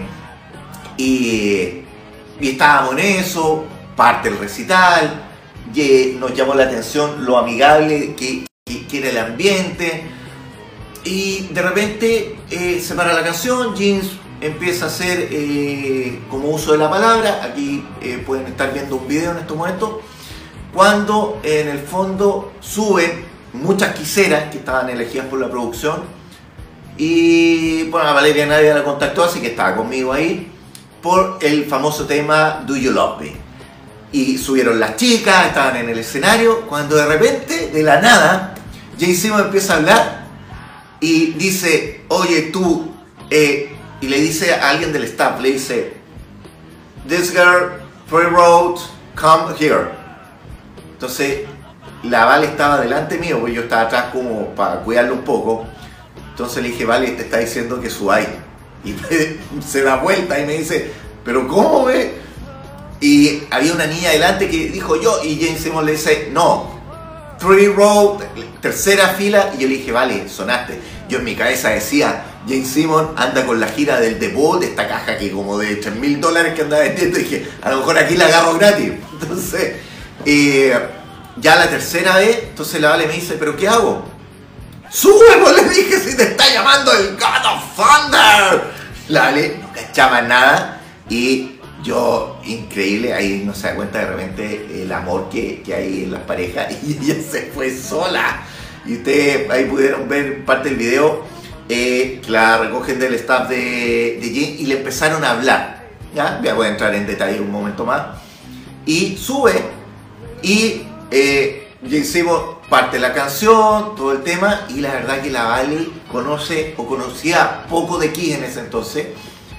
Y Jane se le acerca para la parte del coro y la Vale, menos mal que se sabía esa parte, entonces la Vale lo único que decía era Do you love me, do you love me, y entre más la canción, los del staff se la llevan al lado y le empiezan a hablar. Claro, ella me comentó que le empezaron a decir que Jane quería eh, que ella se fuera con él al hotel. Así que, ya no, si estás viendo el video, sí, efectivamente se querían llevar a mi novia al hotel. Y eh, la Vale, eh, muy inocente, le dice, sí, pero puede ir con mi pololo. Entonces los del staff se miran como, sí, porque yo sí puedo ir, pero voy con mi pololo. Entonces le hacen seña a Jeans, Jeans se acerca, siguen cantando la canción eh, viene la parte del, del del, del, puente, la vuelven a llamar y le dicen, oye, eh, es que eh, es, es, sin pololo. Ahí ya había un traductor, le dijo, le dijo, pero es que ¿cómo es mi pololo si mi pololo quiere conocer a Jane Simon? Y le dicen, sí, pero Jane te quiere conocer a ti. Y la vale ahí como que cachó y le dijo, sí, yo voy a no tener ningún problema, pero voy con mi pololo y vuelve y ahí ya Jeans no se le separa, canta la canción, termina, le da una vuelta y eh, se va, pero no baja de inmediato, de nuevo son donde los de la, donde la producción y, y una de las personas de la producción externa le dice, oye, eh, puedes ir al hotel con Jean, tu pololo te puede acompañar y tenemos un regalo para él eh, mientras él te espera. Yo creo que este pelotudo pensaba que mi novia, no sé, era tipo groupie, y que se iba a acostar con Jim. Y cuando ella me cuenta, y porque los mandó a freír mono, entonces cuando ella me cuenta, yo le dije, no, le dije de haber dicho que sí, porque había tenido The Ball, me habrían... y yo eh, hubiese revisado la caja, todo, mientras tú estás con James en el hotel. O sea, no, eso es broma pero eh, tú te das cuenta lo peligroso para la edad que tiene eh, de el God of Thunder hasta el día de hoy. Entonces yo creo que por eso Shannon anda como de repente tan saltona. Y me llamó mucho la atención porque yo le empecé a preguntar, me dijo, ¿sabes qué me llamó la atención?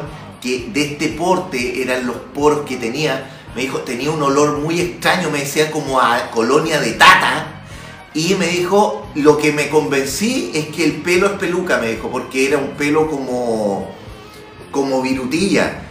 Eh, después nosotros posteamos eh, una foto, las fotos que sale Miriam con el hermano, con la Vale conmigo, eh, y le hicimos hashtag aquí Jane Simon, y Jane Simon me escribe por interno y me puso que era muy linda tu chica, me pone, y te salvaste, nos vemos en la próxima y retuitó el, el, el tweet que, que, había mandado. Entonces, en, en forma de, de, broma, obviamente, pero, pero ahí tú te das cuenta, yo me sentí a través de, de mi pareja muy cerca de Jane Simon. O sea, eh, hubiese sido una y algo, claro, estaría diciendo, oh, estoy feliz porque mi novia se acostó con Jane Simon. A lo mejor hay muchos fans que eh, le gustaría eso, pero creo que en el rock en la vida eh, uno tiene que poner los límites y mi límite es hasta que cante con Gene Simmons, porque después de eso sería como raro estar escuchando las canciones sabiendo que el que está cantando, tocando el bajo, se acostó con tu novia.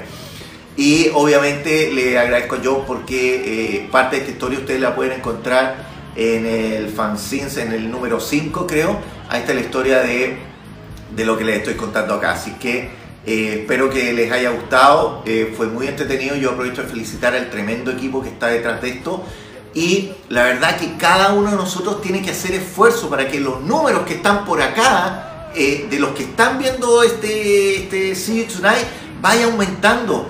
tenemos todos los medios, tenemos muchas cosas para unirnos y para potenciar esta plataforma, porque al final todos los productos que salgan, fancy, programas de televisión van a ir en directo beneficio de cada uno de nosotros y de las generaciones de niños y niñas que vienen como los gemelos eh, de la semana pasada, que son los encargados de mantener, al igual que los Beatles, los Beatles no tocan hace más de 50 años y ¿quién va a llevar el legado de 15 el día de mañana? Nuestros hijos y nuestros nietos.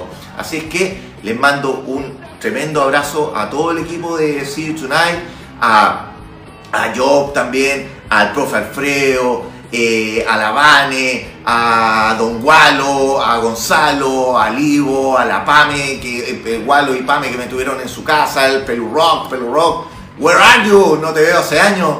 Eh, y a todos, a Miriam también, a su hermano, a Chris, a todos, porque la verdad que sin conocernos, siento y creo que es un, una esencia en común, que todos somos una familia y mientras sintamos eso nos vamos a proteger y nos vamos a cuidar y con eso vamos a tener Kiss para rato. Así que un aplauso a todos ustedes. Gracias por la oportunidad y nos vemos en el See You Tonight hoy, mañana y todos los sábados que sigan por los siglos de los siglos. Kiss and Man. Chao.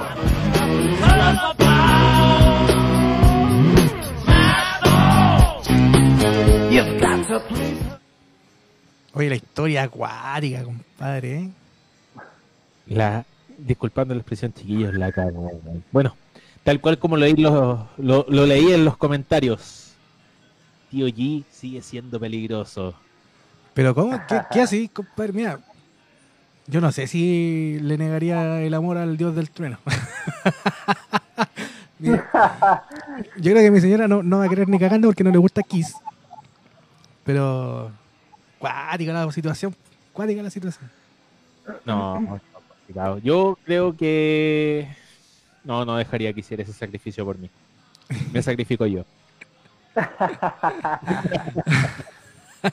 yo estaba pensando lo mismo, pero, pero no, yo tendría, hablaría eso muy mal de Jin.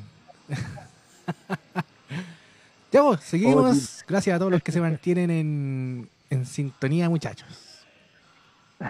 Y es un abrazo grande para todos los que nos están acompañando esta noche, noche de See You Tonight, el Late Quisero. Oye, Ricardo, bueno, tú estuviste en ese show. Cuéntanos un poquito cómo fue tu, experiencia al respecto. Mucha Pancho, para variar, tuve buena suerte con un poco de sacrificio y viajé también de Valdivia. Y bueno, tú sabes que viajar igual tiene sus, complicaciones y sus ventajas. Lo bueno es que eh, pude llegar temprano al, al teatro, así que fui los primeros quiseros que estuvimos ahí haciendo la espera que, a que abrieran las puertas. Entonces eso me permitió igual estar en primera fila y ver el show ahí afirmado en la reja, con todas las ventajas que eso significa de, estar viendo todo lo que pasa en el escenario sin interrupciones, así que igual tengo algunos registros, tengo algunas fotitos y algunos videos que más adelante podríamos compartir en otro capítulo porque están súper interesantes. De hecho, una de las canciones que grabé completa es Do You Love Me, que justamente cuando Gina hace subir a las fans chilenas a, cantar esta canción y están ahí todas en el escenario, tengo grabada esa canción completa con un audio súper bueno y bueno, en primera fila, así que sería interesante yo creo compartir con la comunidad quisiera para que las chiquillas igual se puedan buscar ahí y recordar ese entretenido momento para la mayoría. me parece, me parece. Oye, y bueno, porque viajar implica un gasto, ¿cierto? Pero ¿cómo lo haces? Eh, ¿Te quedáis en la casa de algún quisero? ¿Te vais a un hotel? Eh, ¿Cómo es todo ese preámbulo antes de un show y obviamente el post-show? Eh, buena pregunta, Pancho. Mira, todas las veces obviamente he tenido que viajar con, con por lo menos un día de anterioridad y me he quedado en distintos lugares en la casa primero de algunos familiares. Cuando fui más chico tuve la, suerte de ir al Monster of Rock, el, mítico concierto, el 94, cuando tenía solo 7 años, y ahí me quedé en la casa de unos tíos y en Santiago.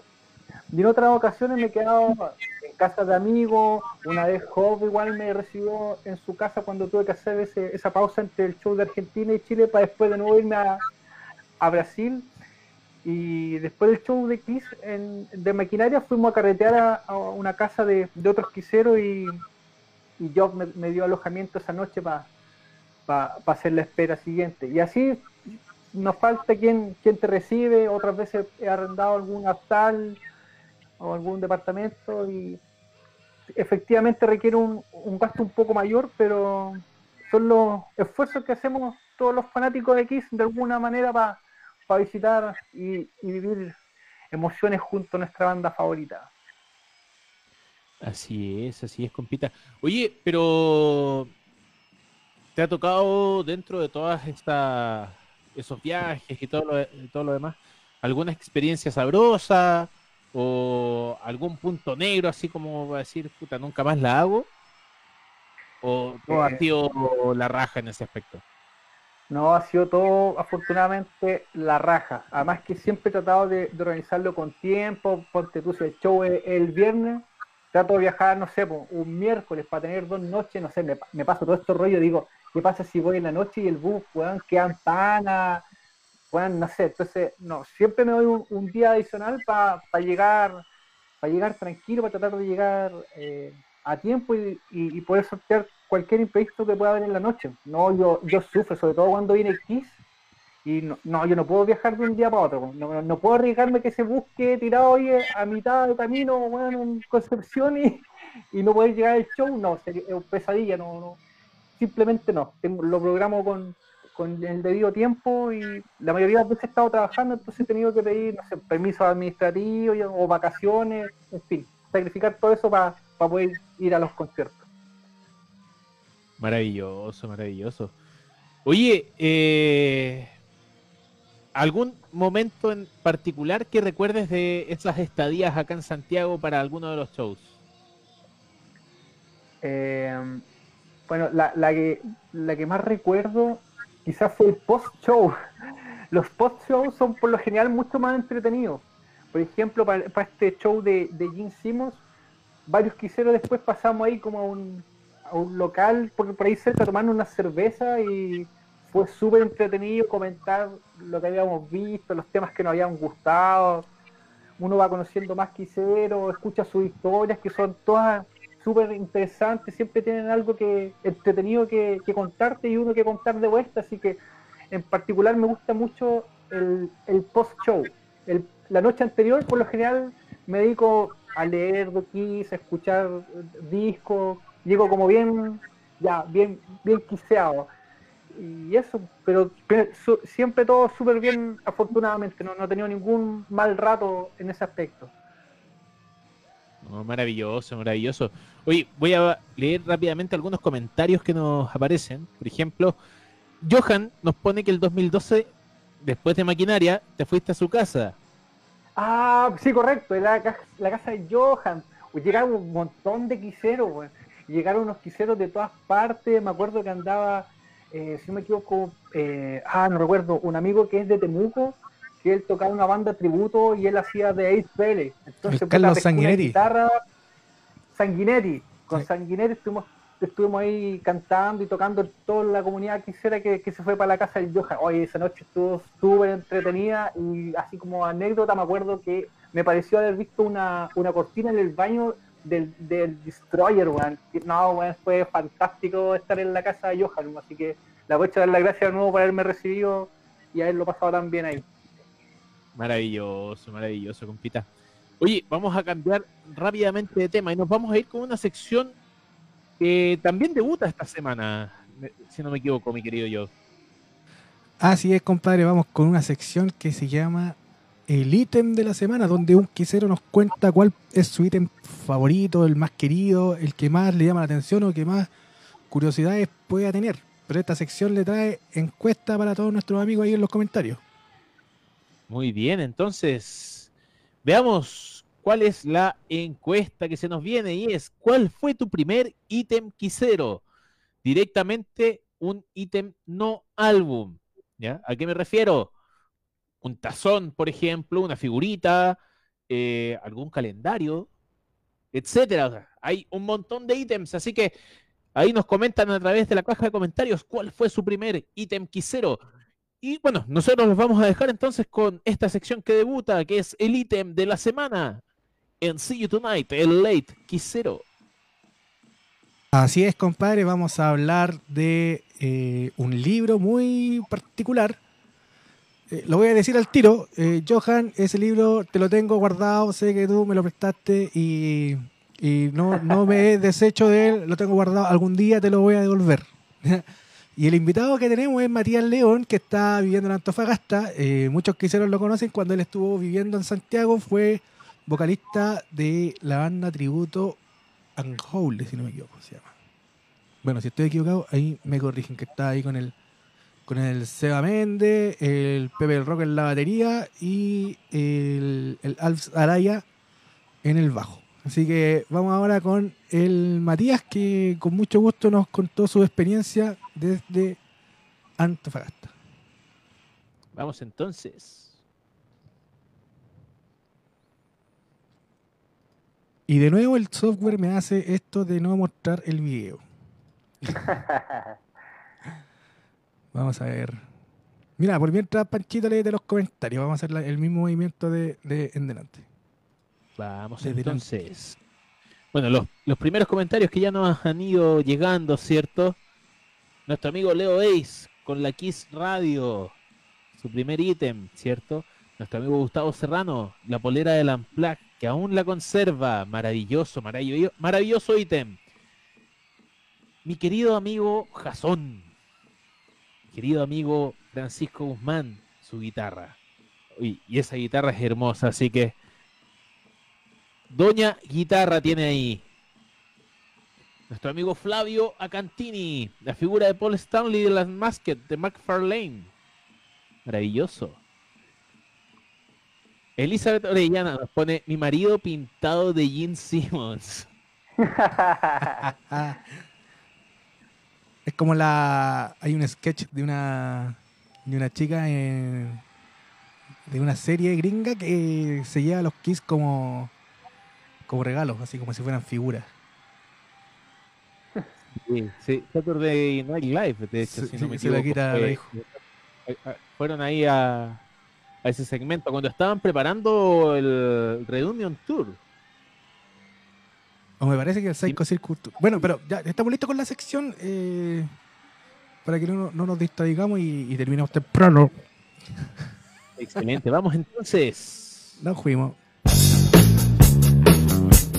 Sabemos que te gusta y por eso quieres lucirlo. Ven y muéstranos el ítem de la semana.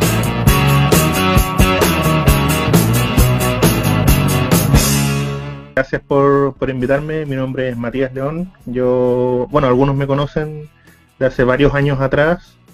Eh, participé igual en la Kiss Army cuando recién se estaba como formando todo el grupo de Facebook y de las juntas, de algunas juntas que se siguen, de Tocate, que sé yo. Después, bueno, me, vine a vivir a Antofagasta, como que dejé un poquito de lado todas esas, juntas, pero, pero el cariño por Kiss siempre, siempre vive.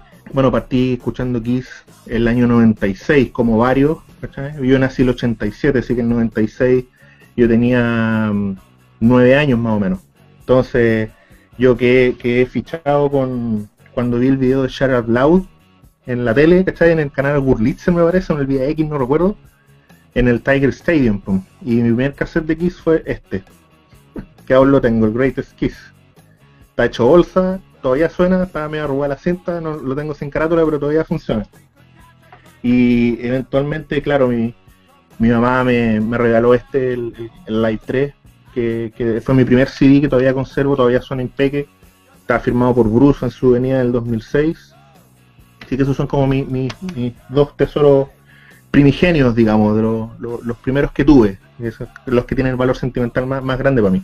Eh, el ítem que tengo para mostrar hoy día es, es este libro, que es Más caliente que el infierno, ¿Por qué lo elegí? Eh, como te comentaba anteriormente, yo tengo más que claro que, que, hay quiseros que tienen material infinitamente más raro, eh, porque hay que tener un poco de diógenes también en esto para por el tema de, acumular cosas, digamos, hay algunos que les gustan más los, discos, otros que les gustan más las figuritas, eh, etcétera. Y lo elegí principalmente por el cariño, por un, por un tema de cariño sentimental que le tengo. Cuando estaba chico, Em, el año que estoy hablando, el año 96, 97, eh, obviamente no, había acceso a internet, ¿cachai? Yo siendo hijo único tampoco no tenía hermanos mayores, eh, que típica que los hermanos mayores te pasan, te pasan la, de repente la música. Y como no tenía, tampoco tenía compañeros de curso en esa época que les gustara el rock o, menos pensar del metal, ¿cachai? Eh, no tenía de dónde sacar información, ¿cachai? Entonces, eventualmente el año 98, 99 me parece, eh, un día andando con mi mamá en, un mall, me parece, me parece que en el Musimundo lo compramos, no recuerdo. obviamente mi mamá se escandalizó con la portada porque tú, ¿cachai? Que tiene una, una en pelota pero fue de, inicio fue mi primera fue mi primer acercamiento a la historia de la banda, ¿cachai? Porque tiene mucho detalle, ¿cachai? Entonces básicamente todo, toda la información que, que, absorbí en su inicio, mi primer acercamiento a la historia de la banda, en un periodo en el que no había acceso a internet, eh, yo no tenía acceso a, digamos, a revistas, debo haber tenido una o dos que tenían muy poca información, em, tampoco, tampoco tenía compañeros de curso a lo mejor que, que pudieran escuchar la misma música, siendo hijo único tampoco tenía hermanos mayores que me pudieran mostrar música, qué sé yo. Entonces, eh, y ni hablar de los fanzines, porque me acuerdo en el programa pasado eh, Chris Castro habló el tema de los fanzines, o alguien, no recuerdo quién, eso era algo totalmente desconocido para mí, o sea, no ni hablar de ni hablar de eso. Entonces, un día andando con mi mamá en el mall, me parece que en una tienda de esas Musimundo que había en ese entonces, le pedí a mi mamá que me comprara este libro. O sea, por supuesto que se escandalizó con la portada, hasta el día de hoy lo hace, pero pero fue, fue bueno porque por la cantidad de información que trae, o sea, toda la, toda la, historia de la banda prácticamente la pude conocer mediante este libro. El, libro es súper completo, tiene harta información, tiene hartas anécdotas y en un principio fue mi único acceso a la información, digamos porque yo no, tenía acceso a lo, como te decía, a los fanzines, eh, ni mucho menos a internet. Y después con el tiempo pude, cuando tuve acceso a internet ya pude corroborar muchas de las anécdotas que, salen acá en el libro, que me, siendo niño me quedaban la duda si eran así o no, ¿me entendés? Pues ahí las pude como corroborar, pues, pero en principio este fue mi Biblia por muchos años. Mira, sobre que la portada no le hace justicia a lo que quise en realidad, yo estoy un poco de acuerdo porque entre todas las portadas que se pudieron haber elegido, eligieron esta. Yo no sé si con el propósito de escandalizar o qué, pero pero es, es curioso porque no, no hay muchas, en la, historia de X no hay muchas, em, digamos, sesiones de fotos similares a esta. En general no es algo que, esté muy, muy presente, eh, por lo menos explícitamente. Siempre guardando algún tipo de mediano decoro. no sé si me, me explico, pero pero estoy de acuerdo contigo en que no, representa necesariamente lo que es Kiss. Pudo haber sido distinto. Pero para la época me imagino que lo que se buscaba era como escandalizar un poco, pero claro, como tú dices, tiene efectivamente las hojas medias sueltas y no solo eso, sino que tiene está lleno de recortes. Y este me lo debo, me lo debo haber comprado, me lo deben haber comprado, yo creo que, haciendo memoria, yo creo que el año 99, más o menos. Y lamentablemente en algún momento que, que no recuerdo, me dio, me dio la tontera, mira, me dio la tontera de, pegarle recortes, ¿cachai? Y sacarle, sacarle algunas hojas. Y aparte que este tenía un póster central re bueno con la con esa imagen tomada arriba del, del ¿cómo se llama? del ¿cómo se llama este? No me acuerdo si es el World Trade Center o el Empire State, uno de los dos. ¿cachai? Y ah, lo que sí recuerdo que el año 2000 para una para un ramo, no, no recuerdo qué exactamente, tuve que hacer una disertación sobre Kiss y ocupé ese póster, digamos, poner, para ponerlo para presentarlo, en la época que por supuesto se hacía todo con, con papelógrafos, con papel craft, pues nada de pensar de diapositivas ni cosas así. Entonces hablé, hablé sobre Kiss y toda la información que saqué para hablar esa vez de Kiss la saqué de este libro. ¿Cachai? Entonces, por eso le tengo tanto cariño. Y ahora lo, lo, que comentábamos al principio, me gustaría a lo mejor de repente volver a encontrarlo y comprármelo de nuevo para poder recuperar todas las hojas que, que le saqué, digamos. Y sí que paso el dato si, si algún quisero de buen corazón eh, está dispuesto a, soltarlo por un precio razonable, yo estaría dispuesto también a, hacer la transacción, digamos. Pero pues, como, como comentábamos, este yo nunca más lo vi, digamos. Em, como tú me comentabas al principio, al parecer está disponible, se puede encontrar en Argentina, pero, pero sí, es algo que me gustaría tener de nuevo de todas maneras. Totalmente, creo yo, a lo mejor desfasado con la época, porque ahora están todos los libros que han salido con la biografía de los mismos integrantes. Em, el, libro de, de Seca Lent, hay montones de, otros libros que se van a encontrar, pero pero por un tema de, tema sentimental me gustaría tener este en particular. Bueno, sobre el contenido del libro, em, efectivamente lo contiene básicamente la biografía extendida, intensiva de, la banda, desde los principios, desde, desde los nacimientos de los integrantes, digamos así. Aquí yo pude saber cómo eran los nombres originales de ellos, sí pude saber que Paul Stanley se llamaba Stanley Eisen, Jim Klein, eh, Paul Fraley, etcétera es cosa que, en la época a mí me impactó porque uno, uno no, tiene concepto de eso de los nombres artísticos, entonces es algo que, como que le pega a uno siendo niño. Eh, habla sobre los orígenes, tiene muy buenas fotos también. Em, y tuve acceso acá a las primeras fotos que para mí en ese entonces eran inéditas. Por, ejemplo, las fotos de, Cadillac, Michigan, por ejemplo, cuando fueron fueron a tocar y todo el equipo de, fútbol se, se, pintó como ellos, qué sé yo. Em, bueno, aquí, como te decía, está, bastante recortado el libro, pero, por ejemplo, acceder a este tipo de fotos que para mí en la época eran, pero totalmente chacales, ¿cachai? Bueno, lo siguen siendo, pero, pero imagínate lo que es para un niño de 9, 10 años encontrarse con una cuestión así, ¿cachai? Es totalmente brutal. Em, claro, las primeras fotos de las sesiones a lo mejor de, la época de, Killers, de Creatures of the Night, ¿cachai? Son fotos que son totalmente, pero son brutales. Em, lo que me gustó también, bueno, eventualmente, retrospectivamente hablando, me gusta que, le da mucho énfasis a los años 80 también, cosa que en otras biografías o en otras revistas que leí con posterioridad se pasan totalmente por encima. O sea, de hecho la misma banda lo hace. Cuando saca un compilado de repente los años 80 los pasa totalmente por encima. Y este libro no, o sea, este libro se dedica a toda la época eh, consecutivamente, no, no deja nada de lado. Em, lo único que como siendo niño me chocaba un poco era que como es una publicación hecha en España, el autor es español, tiene mucha jerga, mucha jerga española que yo de niño no entendía. En una parte, de repente en varias partes dice que a, a le gustaba ponerse pedo, yo no entendía qué, qué, qué carajo es ponerse pedo. Obviamente con el tiempo lo entendí, pero, pero pero en la época siendo niño no lo entendía. Y, bueno, también otra, otras fotos eh, que, a uno como niño lo hacen de repente ponerse como medio incómodo, como esta foto de Paul, por ejemplo, que, que es curiosa, por decirlo menos, o, por ejemplo esa portada conceptual de, Crazy Nights. Eh, entonces tenía toda esa serie de detalles como oscuros que, que la verdad es que no se encuentran en cualquier parte. Y así pude aprender harto. Y lo otro que, a mí personalmente me gustaba harto era que traía las quisgrafías, que era básicamente un detalle, un detalle de, los discos y, y las canciones y algún otro detalle por aquí por allá de las ediciones, etcétera. Que, para mí como niño también fue algo, algo interesante. También tiene la videografía, discos homenajes, tiene el detalle de, de los fanzines, de los videos y los discos piratas harta información bibliográfica, digamos. Y con este, con este, digamos, con, este libro también me aprendí el orden de, de, los discos, o sea, qué discos tenía que buscar, cuáles eran los que me faltaban. Em, me, los aprendí en orden cronológico, eso era tú me preguntás, yo creo que cualquier quisero, quisero que se precie tal, se sabe la discografía en orden. Es como un detalle, detalle mínimo de repente.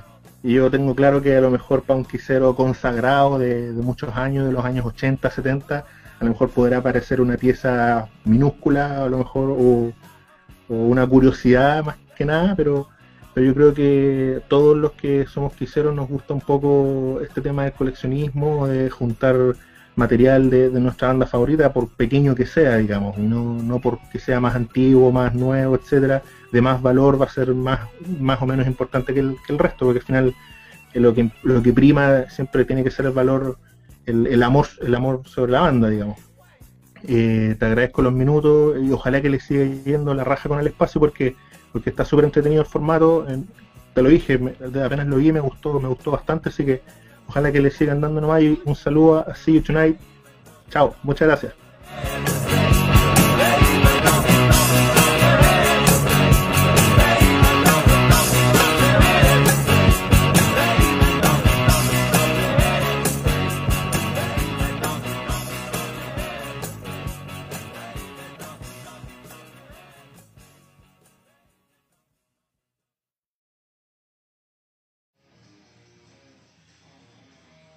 Estamos de regreso, chiquillos. Y qué bueno que lo están pasando bien. Al menos por Hoy lo que leí ahí en los comentarios. Un saludo grande al Matías. eh, le pido disculpas si no le gustó la edición. Dejé todos los temas que eran muy importantes, así que algunos los puse dos veces porque en realidad me parecía que era demasiado importante que, que supiéramos. Lamentablemente tuvimos ahí unos problemas de, de conexión. Hay un amigo que no- nos dice que pongamos música de fondo. Te leo música de fondo, pero somos muy cuidadosos. Mira, lo voy a hacer un poquito más. Esa es la música de fondo, la ponemos despacito porque es muy peligroso. el- a veces se nos mezcla y, y hay problemas con el audio bien seguido. No, y ahí nos vamos a la B. Así es, compadre. Un saludo al Matías que está en Antofagasta, igual que nuestro amigo Claudio. Un abrazo grande para ellos. Uy, hablando de Antofagasta, la próxima semana se nos viene otro invitado estelar y que viene precisamente de Antofagasta.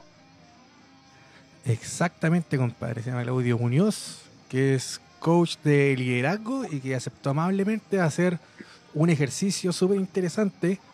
Vamos a mostrar videos de Kiss en el escenario de distintas épocas y él, como analista de lenguaje no verbal, nos va a hablar respecto al comportamiento de Kiss eh, en escena.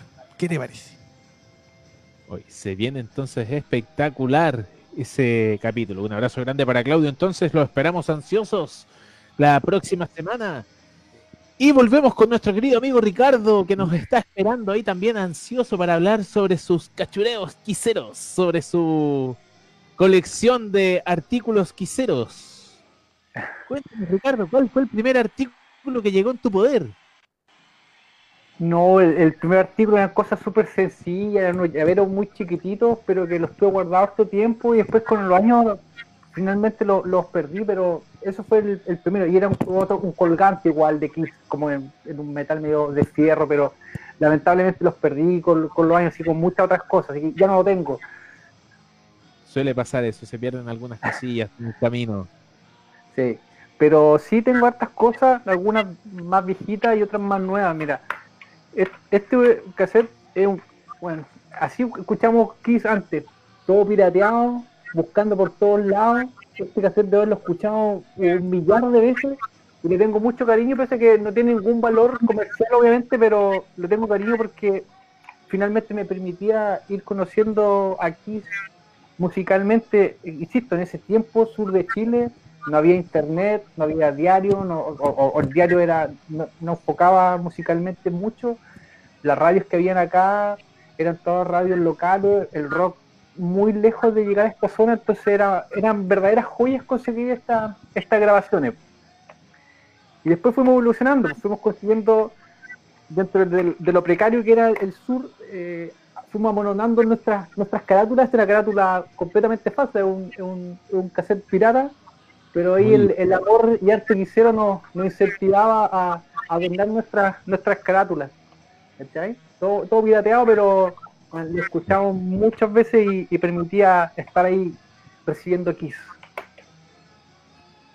Espectacular, compadre. Oye, y de tu colección actual, ¿cuál Ya. es- ser tu objeto más preciado? Uy, difícil pregunta porque uno le empieza a agarrar cariño a estas cuestiones, pero en lo personal creo que siento cierto gusto especial por, por las figuras, por todas las, las figuras de Kiss, ¿cachai? Eh, siento que son los, de los artículos que, que tengo los que, los que más me gustan. En general, la, la figura de, de los Kiss, me gusta verlo ahí, acomodarlo y siento que se ven bonitas, las figuras me, me gustan mucho, pero, des- pero no es solo eso, me gustan muchas cosas que tengo guardadas porque tienen distintos significados. Por ejemplo, las uñetas que uno va consiguiendo en los conciertos a los que va, igual son, son tesoros que son súper eh, ricos tenerlos, conseguirlos, saltar por una uñeta, pillarla en el piso y, y guardarla como, como un lindo recuerdo de la, de la experiencia que has vivido. Así que no, no sabría decirte cuál es el mejor, pero sí tengo muchas cosas de, he ido juntando a través de la historia y que les tengo mucho cariño. Mira, así coleccionábamos VHS en, su momento, igual todos pirateados, como un submundo, entre intercambiar videos con los amigos quiseros, que acá en el sur tampoco yo conocía mucho, pero sí te puedo mencionar, por ejemplo, uno de los primeros, que fue el Hugo Pinto, que es de Temuco, y él con él cambiamos y pasábamos noche entera copiando VHS, intercambiando y, vivimos harto el, mundo en, acá en el sur. También Marcelo Tolosa, que fue el que escribió en, la fanpage, que es de Loncoche. Yo, yo soy oriundo igual de Loncoche, entonces también coincidimos un par de veces. Él fue a mi casa y escuchábamos y también intercambiamos distintos CDs y cassettes y nos prestamos lo que nos faltaba. También no, me quiero alargar, pero esto igual les tengo cierto cariño porque lo, escuché muchas veces. Igual son VHS, pero ya cuando empezó a llegar eh, ítems originales, principalmente Temuco, que es como la ciudad más grande de Loncoche, que es donde yo vivía cuando era más chico. Así que igual les tengo mucho cariño. Y ahora todo digital, pero lo sigo guardando con, con especial afecto estos, artículos. Y así como muchos otros más, por algunas revistas que he ido juntando, que son muchas, tengo aquí un ítem solo con revistas de Kiss en portada, que son varias, y estas que son más viejitas, que igual le guardo cierto cariño, que son de Argentina, de finales de los 80. Este era como un fanzine igual de argentino, que posteriormente creo que pasó a ser lo que se llamó el Kiss Feather o Kiss Fever, que es súper conocido en, Sudamérica y en el mundo entero en realidad, quizás sea el, fanzine de Sudamérica más conocido. Y estas metal que igual son de fines de los 80, de un papel súper delgado que parece un papiro, pero que igual permitían visualmente y en cuanto a lectura saber un poquito más de Kiss, de en qué estaban en ese tiempo sin máscara, sin maquillaje y, con la gira del Hot in the Shade, así que son igual artículos que, guardo porque no son tan fáciles de conseguir y porque son las primeras revistas que, veía cuando yo era chico y, les tengo un especial cariño. Igual esta que me traje de, esa gira de Monster por Brasil, una billboard con, con Kiss en portada también. Y así podríamos seguir harto rato, pero para no aburrirlos, esos es como los que se me vienen. Ay, pero no, no quiero dejar pasar lo que mencionabas tú, pues esa toalla que tomé de Jim Simmons, que la tengo por ahí guardada, no, la pillé. Y por ejemplo, estas que son cosas que pueden ser muy triviales, ¿ah? pero esta botella igual la lanzó Jim Simmons en, en el Movistar Arena y como estaba igual adelante tuve la suerte de, saltar y, recogerla. Es una botella de agua finalmente para muchos, pero pero para uno que estuvo en el show, para ver a, a, Jim Simmons o cualquier integrante de Kiss que te tira un, objeto y que lo, puedes tomar, tiene igual un significado, una historia, te lleva a ese momento, te recuerda y por eso les tengo mucho cariño a esos objetos que ido juntando. Maravilloso, maravilloso. Oye, y de los objetos que has podido comprar, que has podido adquirir, ¿alguno que te haya costado más encontrar? En algún momento, cuando empecé a, a juntar las figuras McFarlane, me costó mucho pillar a Gene Simmons. Tenía los otros tres, tenía Peter, Davis y Paul, pero Gene me costó mucho encontrarlo, insisto, porque acá en el sur llega no llega la misma cantidad de, artículos que, puedes pillar en Santiago. Entonces, cada vez que yo tenía viaje a Santiago por trabajo, por estudio, por vacaciones, típico que me iba a dar una vuelta ahí al Eurocentro y a buscar pequeñas cosillas raras que no he tenido, que me faltaban, y ahí ir aumentando poquito a poco la, colección de, de Kiss. Maravilloso, maravilloso, compa. Oye, yo...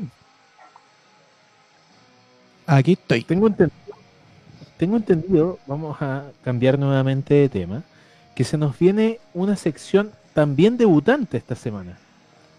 Así es, compadre, nos vamos a clases. Muy bien. Con el profesor. Con el profesor Leo Ace. Sí, vamos a aprender cultura quisiera. Un grande Leo Ace. Le mando un abrazo muy grande a nuestro amigo Leo. Siempre dispuesto a colaborar por cada eh, movimiento quisero que, que, se arma, él está ahí dispuesto a colaborar y a ser parte. Así que un abrazo muy grande y agradecerle no solamente al Leo, sino que también a todos los que han ido participando en los distintos capítulos. A nuestro amigo Manuel, a Kelly, ¿cierto? A Matías, a, a Malte, a Rodrigo, al Pato Ponce, a todos los que han participado, ¿cierto? De los que se llama el Late Quisero, See You Tonight. Así es, la idea es que la, lista siga creciendo, compadre, esa es la idea. Así es, la, lista tiene que crecer, ¿cierto? Y eso depende de ustedes. Este espacio es netamente de ustedes, chicos, así que aprovechenlo. Chicas, si ustedes también quieren participar, bienvenidas. Este espacio es para todos los quiseros y quiseras, así que aprovechenlo a full. No les doy más la lata, ¿te parece, Job? Y nos vamos con esta sección. ¿Qué lata, compadre? ¿De, qué lata habla? Si usted debería ser político, amigo. Usted debería arreglar este país. No me metáis. No. No, habla tan lindo. Miren, vamos a ir ahora a la sección que se llama El Rincón del Bootleg, pero les vamos a dejar una, una pregunta. ¿Saben lo que es un bootleg? Si no saben, ahora van a saber. Pero vamos a dejar una pregunta para los comentarios. Y que es la que tú ves ahí, Panchito. Así es. ¿Qué show de Kiss debería ser lanzado en disco oficial y dejar de ser un bootleg? Así que ya saben, chicos, ahí interactúen en la caja de comentarios.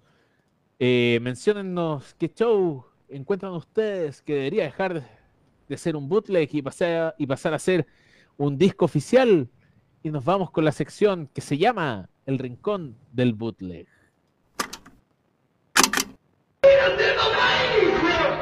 Que no sea oficial no significa que no sea hermoso. Conozcamos y revisemos a fondo lo que acontece en las producciones underground que todos sabemos que existen. Esto es El Rincón del Bootleg.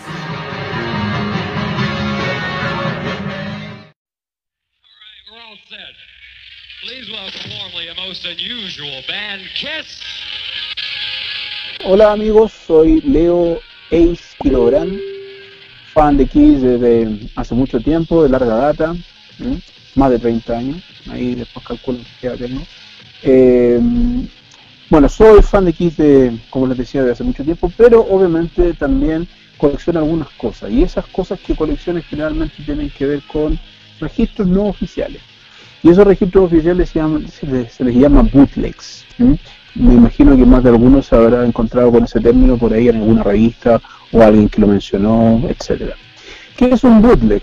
Bootleg en, términos muy simples, eso es un, es un registro no oficial de algún eh, material, en este caso eh, musical, de Kiss, obviamente, de algún concierto, de algún em, descarte de algún álbum, de algún demo, etcétera principalmente de conciertos, ¿ah?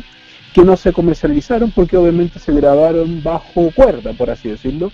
Algún fan, por ejemplo, que en tiempos remotos, ¿verdad? Entraban con una, una radio grabadora, Un, cassette y grababan el concierto. Y esos conciertos después se empezaban a, circular, ¿verdad? Y se llevan a distintos formatos. Por ejemplo, era muy común que en la década de los 80 circularan como vinilos, como long y hasta el día de hoy lo siguen haciendo y después obviamente con la tecnología empezaron a, circular en formato de CD, de compact disc. También habían en cassette, por supuesto. Entonces estos discos o estos registros son principalmente rarezas. Rarezas porque muchas veces contienen canciones que no siempre se tocan o se tocaron en un periodo determinado, ¿verdad? Y obviamente no están masterizados, no están pasados por el filtro de la dijéramos, de la limpieza típica de un álbum en vivo, ¿verdad? Que muchas veces requiere retoques, ¿verdad? Esto no, esto es el registro como quedó y obviamente eso implica una pérdida de calidad del audio, ¿verdad? De la fidelidad.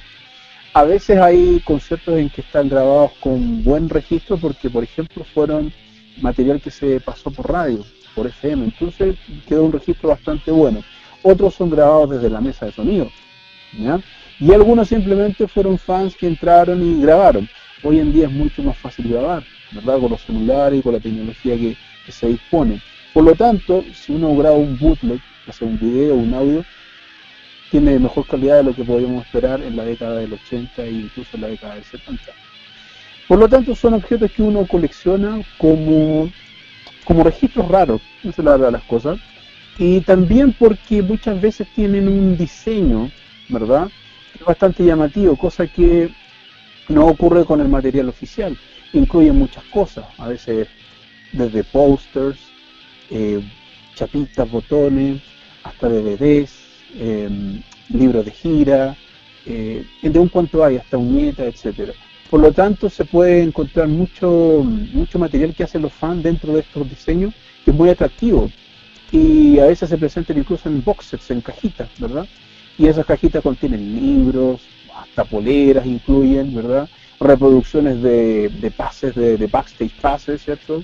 Pases para, qué ingresar a, a, los camarines, qué sé yo, reproducciones de entrada, es decir, un sinfín de souvenirs, recuerdos que muchas veces se, se tornan como coleccionables. Entonces, eh, eso es mm, más o menos, en resumen, cómo se están presentando hoy en día estos bootlegs principalmente en vinilo y en, y en CD. Entonces, es una de las eh, aficiones que yo tengo desde mucho tiempo, desde que estaba en el colegio. Coleccionaba cassettes grabados con los famosos conciertos bootleg. Y tenía harto, entonces me, acuerdo que obviamente veía en algunas publicaciones donde estaban los discos y añoraba con tener discos, qué sé yo. Con el paso del tiempo, con la globalización, con el uso de la internet, ¿verdad? ha hecho más fácil poder contactar y poder adquirir material de ese, de ese estilo. Y eso es lo que hago yo, obviamente, de, colección. Colecciono otras cosas, pero yo creo que es lo que más, dijéramos, me relaciona con la colección de los bootlegs. Siempre me ha gustado y hasta el día de hoy sigo embarcado en esto. Eh, pero obviamente no es la única forma. También se pueden conseguir descargando. Hay gente que le pueden gustar, pero puede considerar que los precios a lo mejor son excesivos o simplemente no quiere pagar por un producto que no considera que es una, un producto licenciado u oficial. Por lo tanto, se pueden descargar. Hay muchos sitios. ¿ah? En la revista de Job ¿ah? aparecen ahí ¿cierto? el, fanzine de, de Kiss. Hace tiempo atrás se publicaron algunos sitios donde habían em, referencias para poder eh, descargar algún eh, material, ¿cierto? tanto en videos como en audio que siempre están renovándose. Es un stock que siempre va incorporando eh, nuevos títulos. Sobre todo, por ejemplo, ahora con el The End of the Road, habían pero muchos, muchos títulos de audio y video para, para descarga en muchos sitios. Lo que permite obviamente la tecnología actualmente. Así es que eso es, dijéramos, esa es mi afición eh, primordial. Eh, coleccionar estos famosos bootlegs, ¿verdad? que por lo menos para mí son un objeto de, culto dentro de, todo el universo de Kiss, absolutamente.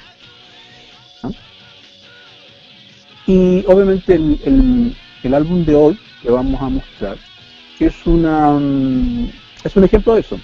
Este es un es un vinilo, es un LP que fue ha sido reeditado muchas veces. Eh, es muy antiguo. Eh, aquí aparece con el nombre de Gold con referencia al oro, ¿verdad? Yo tengo mucha, mm, ¿cómo se llama? Mucho de sentimentalismo por este disco porque yo cuando justamente empecé a coleccionar eh, bootlegs, eh, yo tengo cassette de una gira del Crazy Night, me acuerdo, y al final venía una canción, decía Cold Jean, 1974, y era como una especie de bonus track, que yo, que habían incluido ahí, y la escuché y me llamó mucho la atención, por la versión obviamente, sonaba bien, sonaba, dijéramos, bastante, con bastante calidad. Y ese, y ese eh, eh, Cold Jean pertenece justamente a, este concierto. Este concierto tiene hartas particularidades. Es una es un concierto que Kiss hizo el 7 de abril de 1974 para la gira justamente del Kiss, del primer álbum. Y es un concierto muy especial porque se realizó primero en el Michigan Palace, en ese mítico recinto, y además, eh, Kiss no era el, plato principal. Quien cerraba los fuegos en esa noche era Aerosmith. Kiss era una banda de las que habían en ese, en ese evento, una banda de que teloneaba, que abría. Y era un evento porque se realizó con un fin benéfico. Es un concierto a beneficio organizado por una radio local de Detroit que era la WABX, la WABX, y que era que pretendía juntar, juntar fondos para la limpieza, limpieza de una isla que hay en la cercanía de Detroit que se llama la isla Bell. Y esa isla, obviamente, organizó un evento. Un evento en el cual era ir a encumbrar volantines y elevar globos aerostáticos. Y el evento culmine de esa, de esa reunión era el concierto, la noche. Y ese concierto se transmitió por esa radio, la WADX.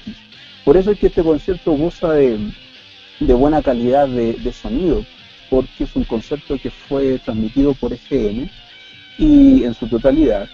Y obviamente muchos fans lo grabaron y después obviamente se empezó a, a hacer circular en vinilo.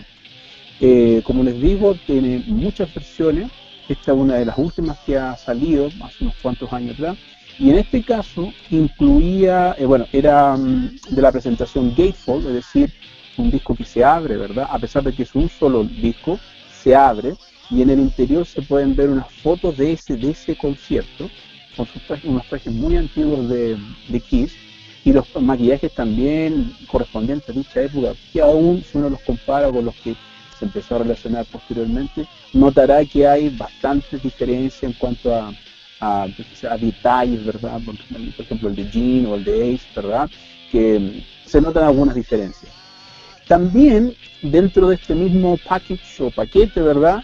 Viene un, un obi, que es una, un cinturón que aparece al principio en la portada, es una costumbre japonesa, ¿ah? de etiquetar los, discos, los cassettes, los CD, con esta especie de banda, ¿verdad? Obi es como un cinturón, ¿ah? donde se contiene la información del disco, siempre obviamente en japonés, y es como un distintivo del carácter que presentan los discos eh, de las ediciones japonesas. Este sin ser japonés trata de, obviamente, de eh, seguir esa tradición, ¿ah? presentando este obi.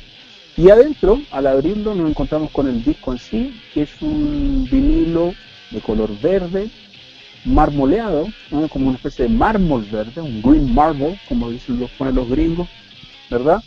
Y obviamente eh, es un solo disco y es el, es el concepto completo, no es más que eso. Y esto tocaba un set list bastante breve para la época, considerando que era una banda que, que teloneaban. No era más de 35 minutos, 40 minutos cuando mucho. Por lo tanto, ese es el concierto en sí. Y además incluye dentro del, de este eh, Gold, ¿verdad? Un póster. Y ese póster es un póster bastante llamativo con una foto del concierto, ¿verdad? Tomado justamente ahí, desde el público, incluso se alcanza a percibir ahí la cabeza de un, de un espectador. Es una foto tomada desde los fans eh, en ese mismo día, el 7 de abril de 1974. Es un registro muy antiguo, no es el más antiguo, pero sí es un registro antiguo histórico donde se pueden ver algunas eh, cosas que son bastante llamativas. Por ejemplo, aparece dentro del setlist, aparece She, ¿verdad? She fue una canción que apareció recién en Dress to Kill, pero que se heredó desde los tiempos de Wicked Lester. Y la incluí en sus shows, ¿verdad? La tocaba dentro de esta gira, la gira del Kiss. Era un número recurrente, siempre estaba incluida. Pero una versión distinta a la que nosotros conocemos a través de Dress to Kill y posteriormente a través de la Live. Tenía, tenía diferencias, ¿no? se, puede apreciar. Y lo otro llamativo también es que aparece eh, Let Me Go Rock and Roll, que todavía no se grababa que iba a salir posteriormente en el Harold Hill, pero es un tema antiguo, y es un tema bastante antiguo, incluso que lo tocaba el año 73 en sus conciertos. Pero aquí aparece con el título de Let Me Go, Rock and Roll, o en algunos aparece, como, también lo, lo, lo, suelen llamar, como Baby Let Me Go, y es la misma canción. También tiene diferencias, no es igual a la que conocemos a, través del Harold Hill, que fue, por así decirlo, acortado o mutilado por los, por los productores de la época, y la dejaron reducida a una versión un poquito más allá de dos minutos, siendo que la original es más o menos de cinco minutos. Por lo tanto, aquí aparece todo lo que es un concierto de Kiss ¿no? en esa época, eh, con temas del Kiss y obviamente con un par de temas que aún no formaban parte de la discografía oficial, como es el caso de She y de Let Me Go Roll. Por lo tanto, es un registro bastante mm, eh, histórico, suena muy bien, y se puede apreciar perfectamente la fuga y la, y la, y la fuerza de Kiss en, en, eso, en esos días. Un, álbum que, por así decirlo, se anticipa un poco a lo que vendría un poquito más, más tarde, un año después, con la aparición de Alive, ¿verdad? pero aquí se aprecia eh, claramente, nítidamente, la forma que tenía Kiss de tocar en vivo, que difería bastante, y eso lo sabemos, con sus registros en, en estudio. Acá se puede apreciar perfectamente la, la performance eh, totalmente energética de Kiss, eh, con mucho desenfreno, muy bien afiatados también, y yo creo que en parte tratando de robarse el show, de hacerse de un nombre y de tratar de ser, eh, ¿cómo se llama?, protagonistas de, de la escena musical. Es una ciudad muy particular, porque si bien no es el, la ciudad natal de Kiss, es una ciudad que inexplicablemente los recibió de muy buena manera. Uno de los primeros shows de Kiss en esa ciudad, en Detroit, ciudad que se convertiría en una especie de bastión de lealtad y de, y de seguidores para Kiss eternamente. A tal punto que después Kiss grabaría parte de la live en el, mítico Cobo Hall, ¿cierto? En Cobo Hall, que es una arena mucho más grande, como para más o menos 12.000 personas, y Kiss ahí, como, como se podría decir, jugaba de local, ¿verdad? Llenaba, ¿verdad? Y los fans concurrían a verlos con, con mucha asiduidad y con mucho y con mucha entrega, porque hay una especie de comunión muy grande entre la banda y los fans de Detroit. Este no es del Cobo Hall, es de un lugar llamado The Palace, pero también es un lugar importante porque es ahí, por ejemplo, donde se llevó a cabo la toma de fotos para la live, para la carátula de la live, ¿verdad? Las tomaron en The Palace, en ese recinto, para luego formar parte de la presentación de la carátula del mítico Alive. Así es que este es el Gold, este es el primero de los bootlegs que vamos a presentar en esta sección, ¿verdad?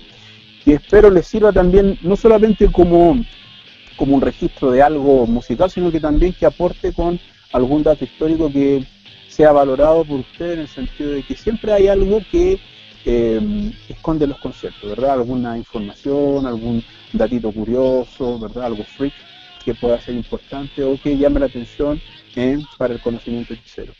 Así es que yo creo que eso sería por, por esta vez, amigos, así que nos estaremos viendo en próximas entregas, así es que Cualquier consulta de bootleg, obviamente la podemos canalizar por acá y obviamente siempre dispuesto a eh, responder dudas, eh, comentarios, sugerencias y todo lo que venga de ustedes.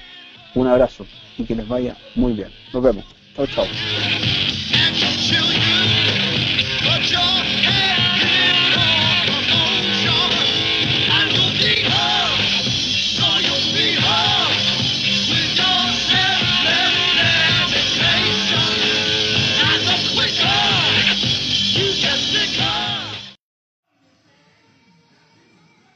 Y estamos de regreso, amigos. Cuéntenos qué les pareció esta esta sección nueva con el buen Leo Ace. Una cátedra de Leo Ace, compadre. Me saco el sombrero ante tan magna disertación de nuestro querido Leito. Un abrazo grande, Leito. Te pasaste, viejo. Como siempre. Así es. Y mis amigos, les lamento informar que estamos llegando al final de esta edición de See You Tonight. Harto tarde Pero antes de llegar al, final de lleno, me gustaría que nuestro querido amigo Ricardo se dirigiera a todos nuestros teleauditores. Se dirija al país. Para que se dirija al país. Y bueno, que les doy algunas palabras, ¿cierto? Al, finalizar este, este episodio. Al respetable. Eh, al respetable. Bueno, nada que decir más que agradecer a todos los quiseros de Chile y de otros lados que me ha tocado conocer, porque siempre he tenido una, una buena recepción siempre me han ayudado cuando he estado de viaje, cuando he tenido que ir a otras ciudades, cuando me he tenido que quedar en Santiago, cuando nos hemos cruzado en la calle y nos hemos saludado simplemente por tener una polera de la banda que nos gusta y por seguir haciendo comunidad Kiss hoy.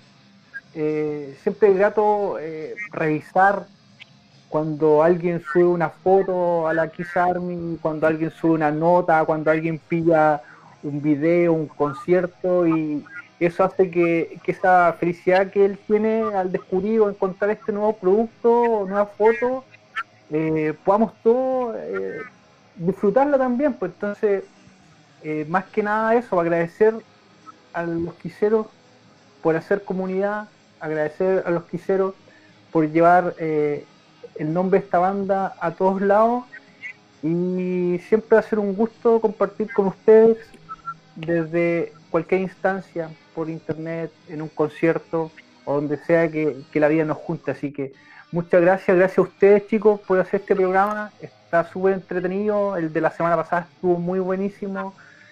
Y eso, pues que, tengamos Kiss para siempre en nuestros corazones y en nuestros oídos.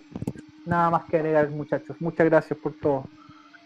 Excelente, excelente, Ricardo. Y agradecerte la buena onda, la buena disposición. Agradecer tu tiempo, obviamente. Y bueno, a ustedes, a todos también los presentes, ¿cierto? A todos los amigos que nos están acompañando esta noche. Darles las gracias nuevamente por estar junto a nosotros en una nueva edición de Studio Tonight, el Late Quisero. Nos veremos la próxima semana, como ya lo dijimos, ¿cierto? Va a estar nuestro amigo Claudio de Antofagasta haciendo un análisis del lenguaje corporal de Kiss a través de los años en distintas presentaciones. Así que va a estar muy interesante ese programa, no se lo pierdan. Y por supuesto, recuerden que si quieren ser parte del, del show, ¿cierto? Si quieren ser parte del late, basta con que nos digan y ahí estaremos. Así que preparen sus historias, preparen sus ganas, que los queremos a todos, a cada uno de ustedes acá presentes en el late quisero. Por mientras los vamos a abrazo andar muy molestando. Oye, se me olvidaba algo. ¿Cómo?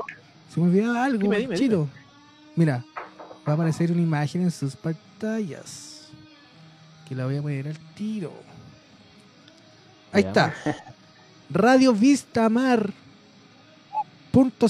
Mañana a las 8, a las 20 horas, va a haber un programa con mi amigo Pancho Guzmán y mi amigo Igo Pirovich, que son parte del equipo que grabó la canción See You Tonight exclusivamente para este programa.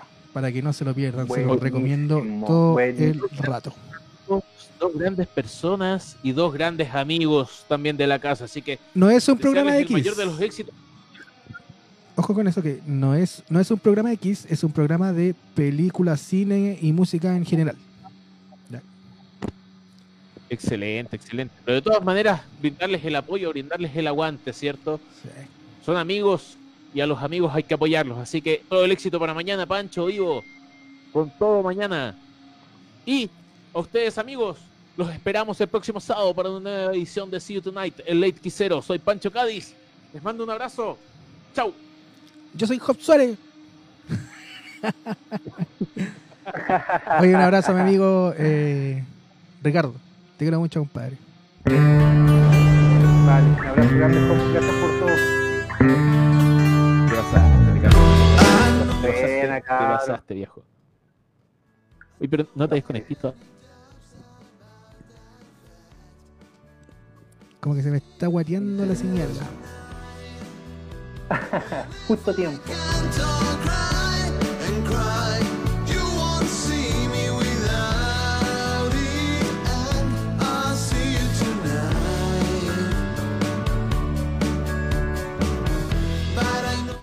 Oye, entonces el fin de semana es, es full quisero en Facebook. Mañana es Kissing Time en el, en el canal de Quizar Milatam. Así es.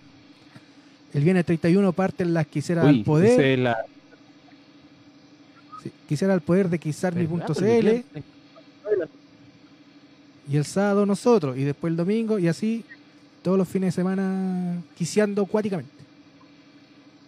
Así es, hay que aprovecharlo. ¿O no, Ricardo? Lo- lo- Buenísimo. los programas que hicieron hay que apoyarlos, cabros. Hay que apoyarlos.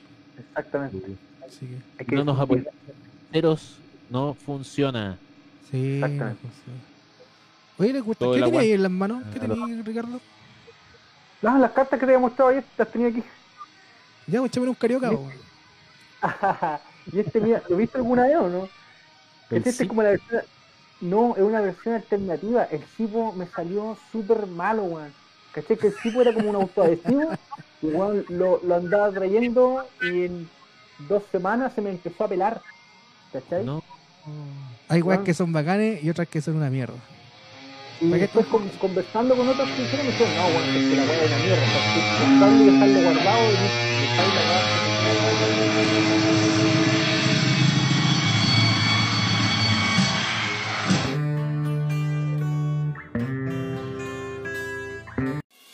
Live Love Rock On, un estilo de vida.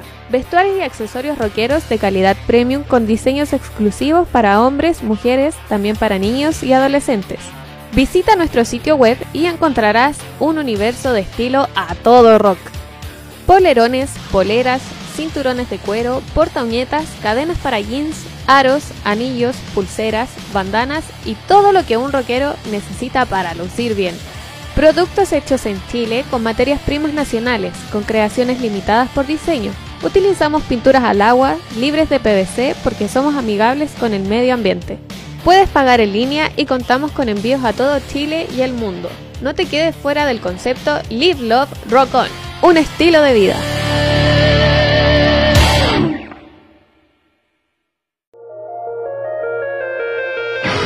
Te presentamos a Oh Shirt, Geek and Rock, impresión de poleras personalizadas.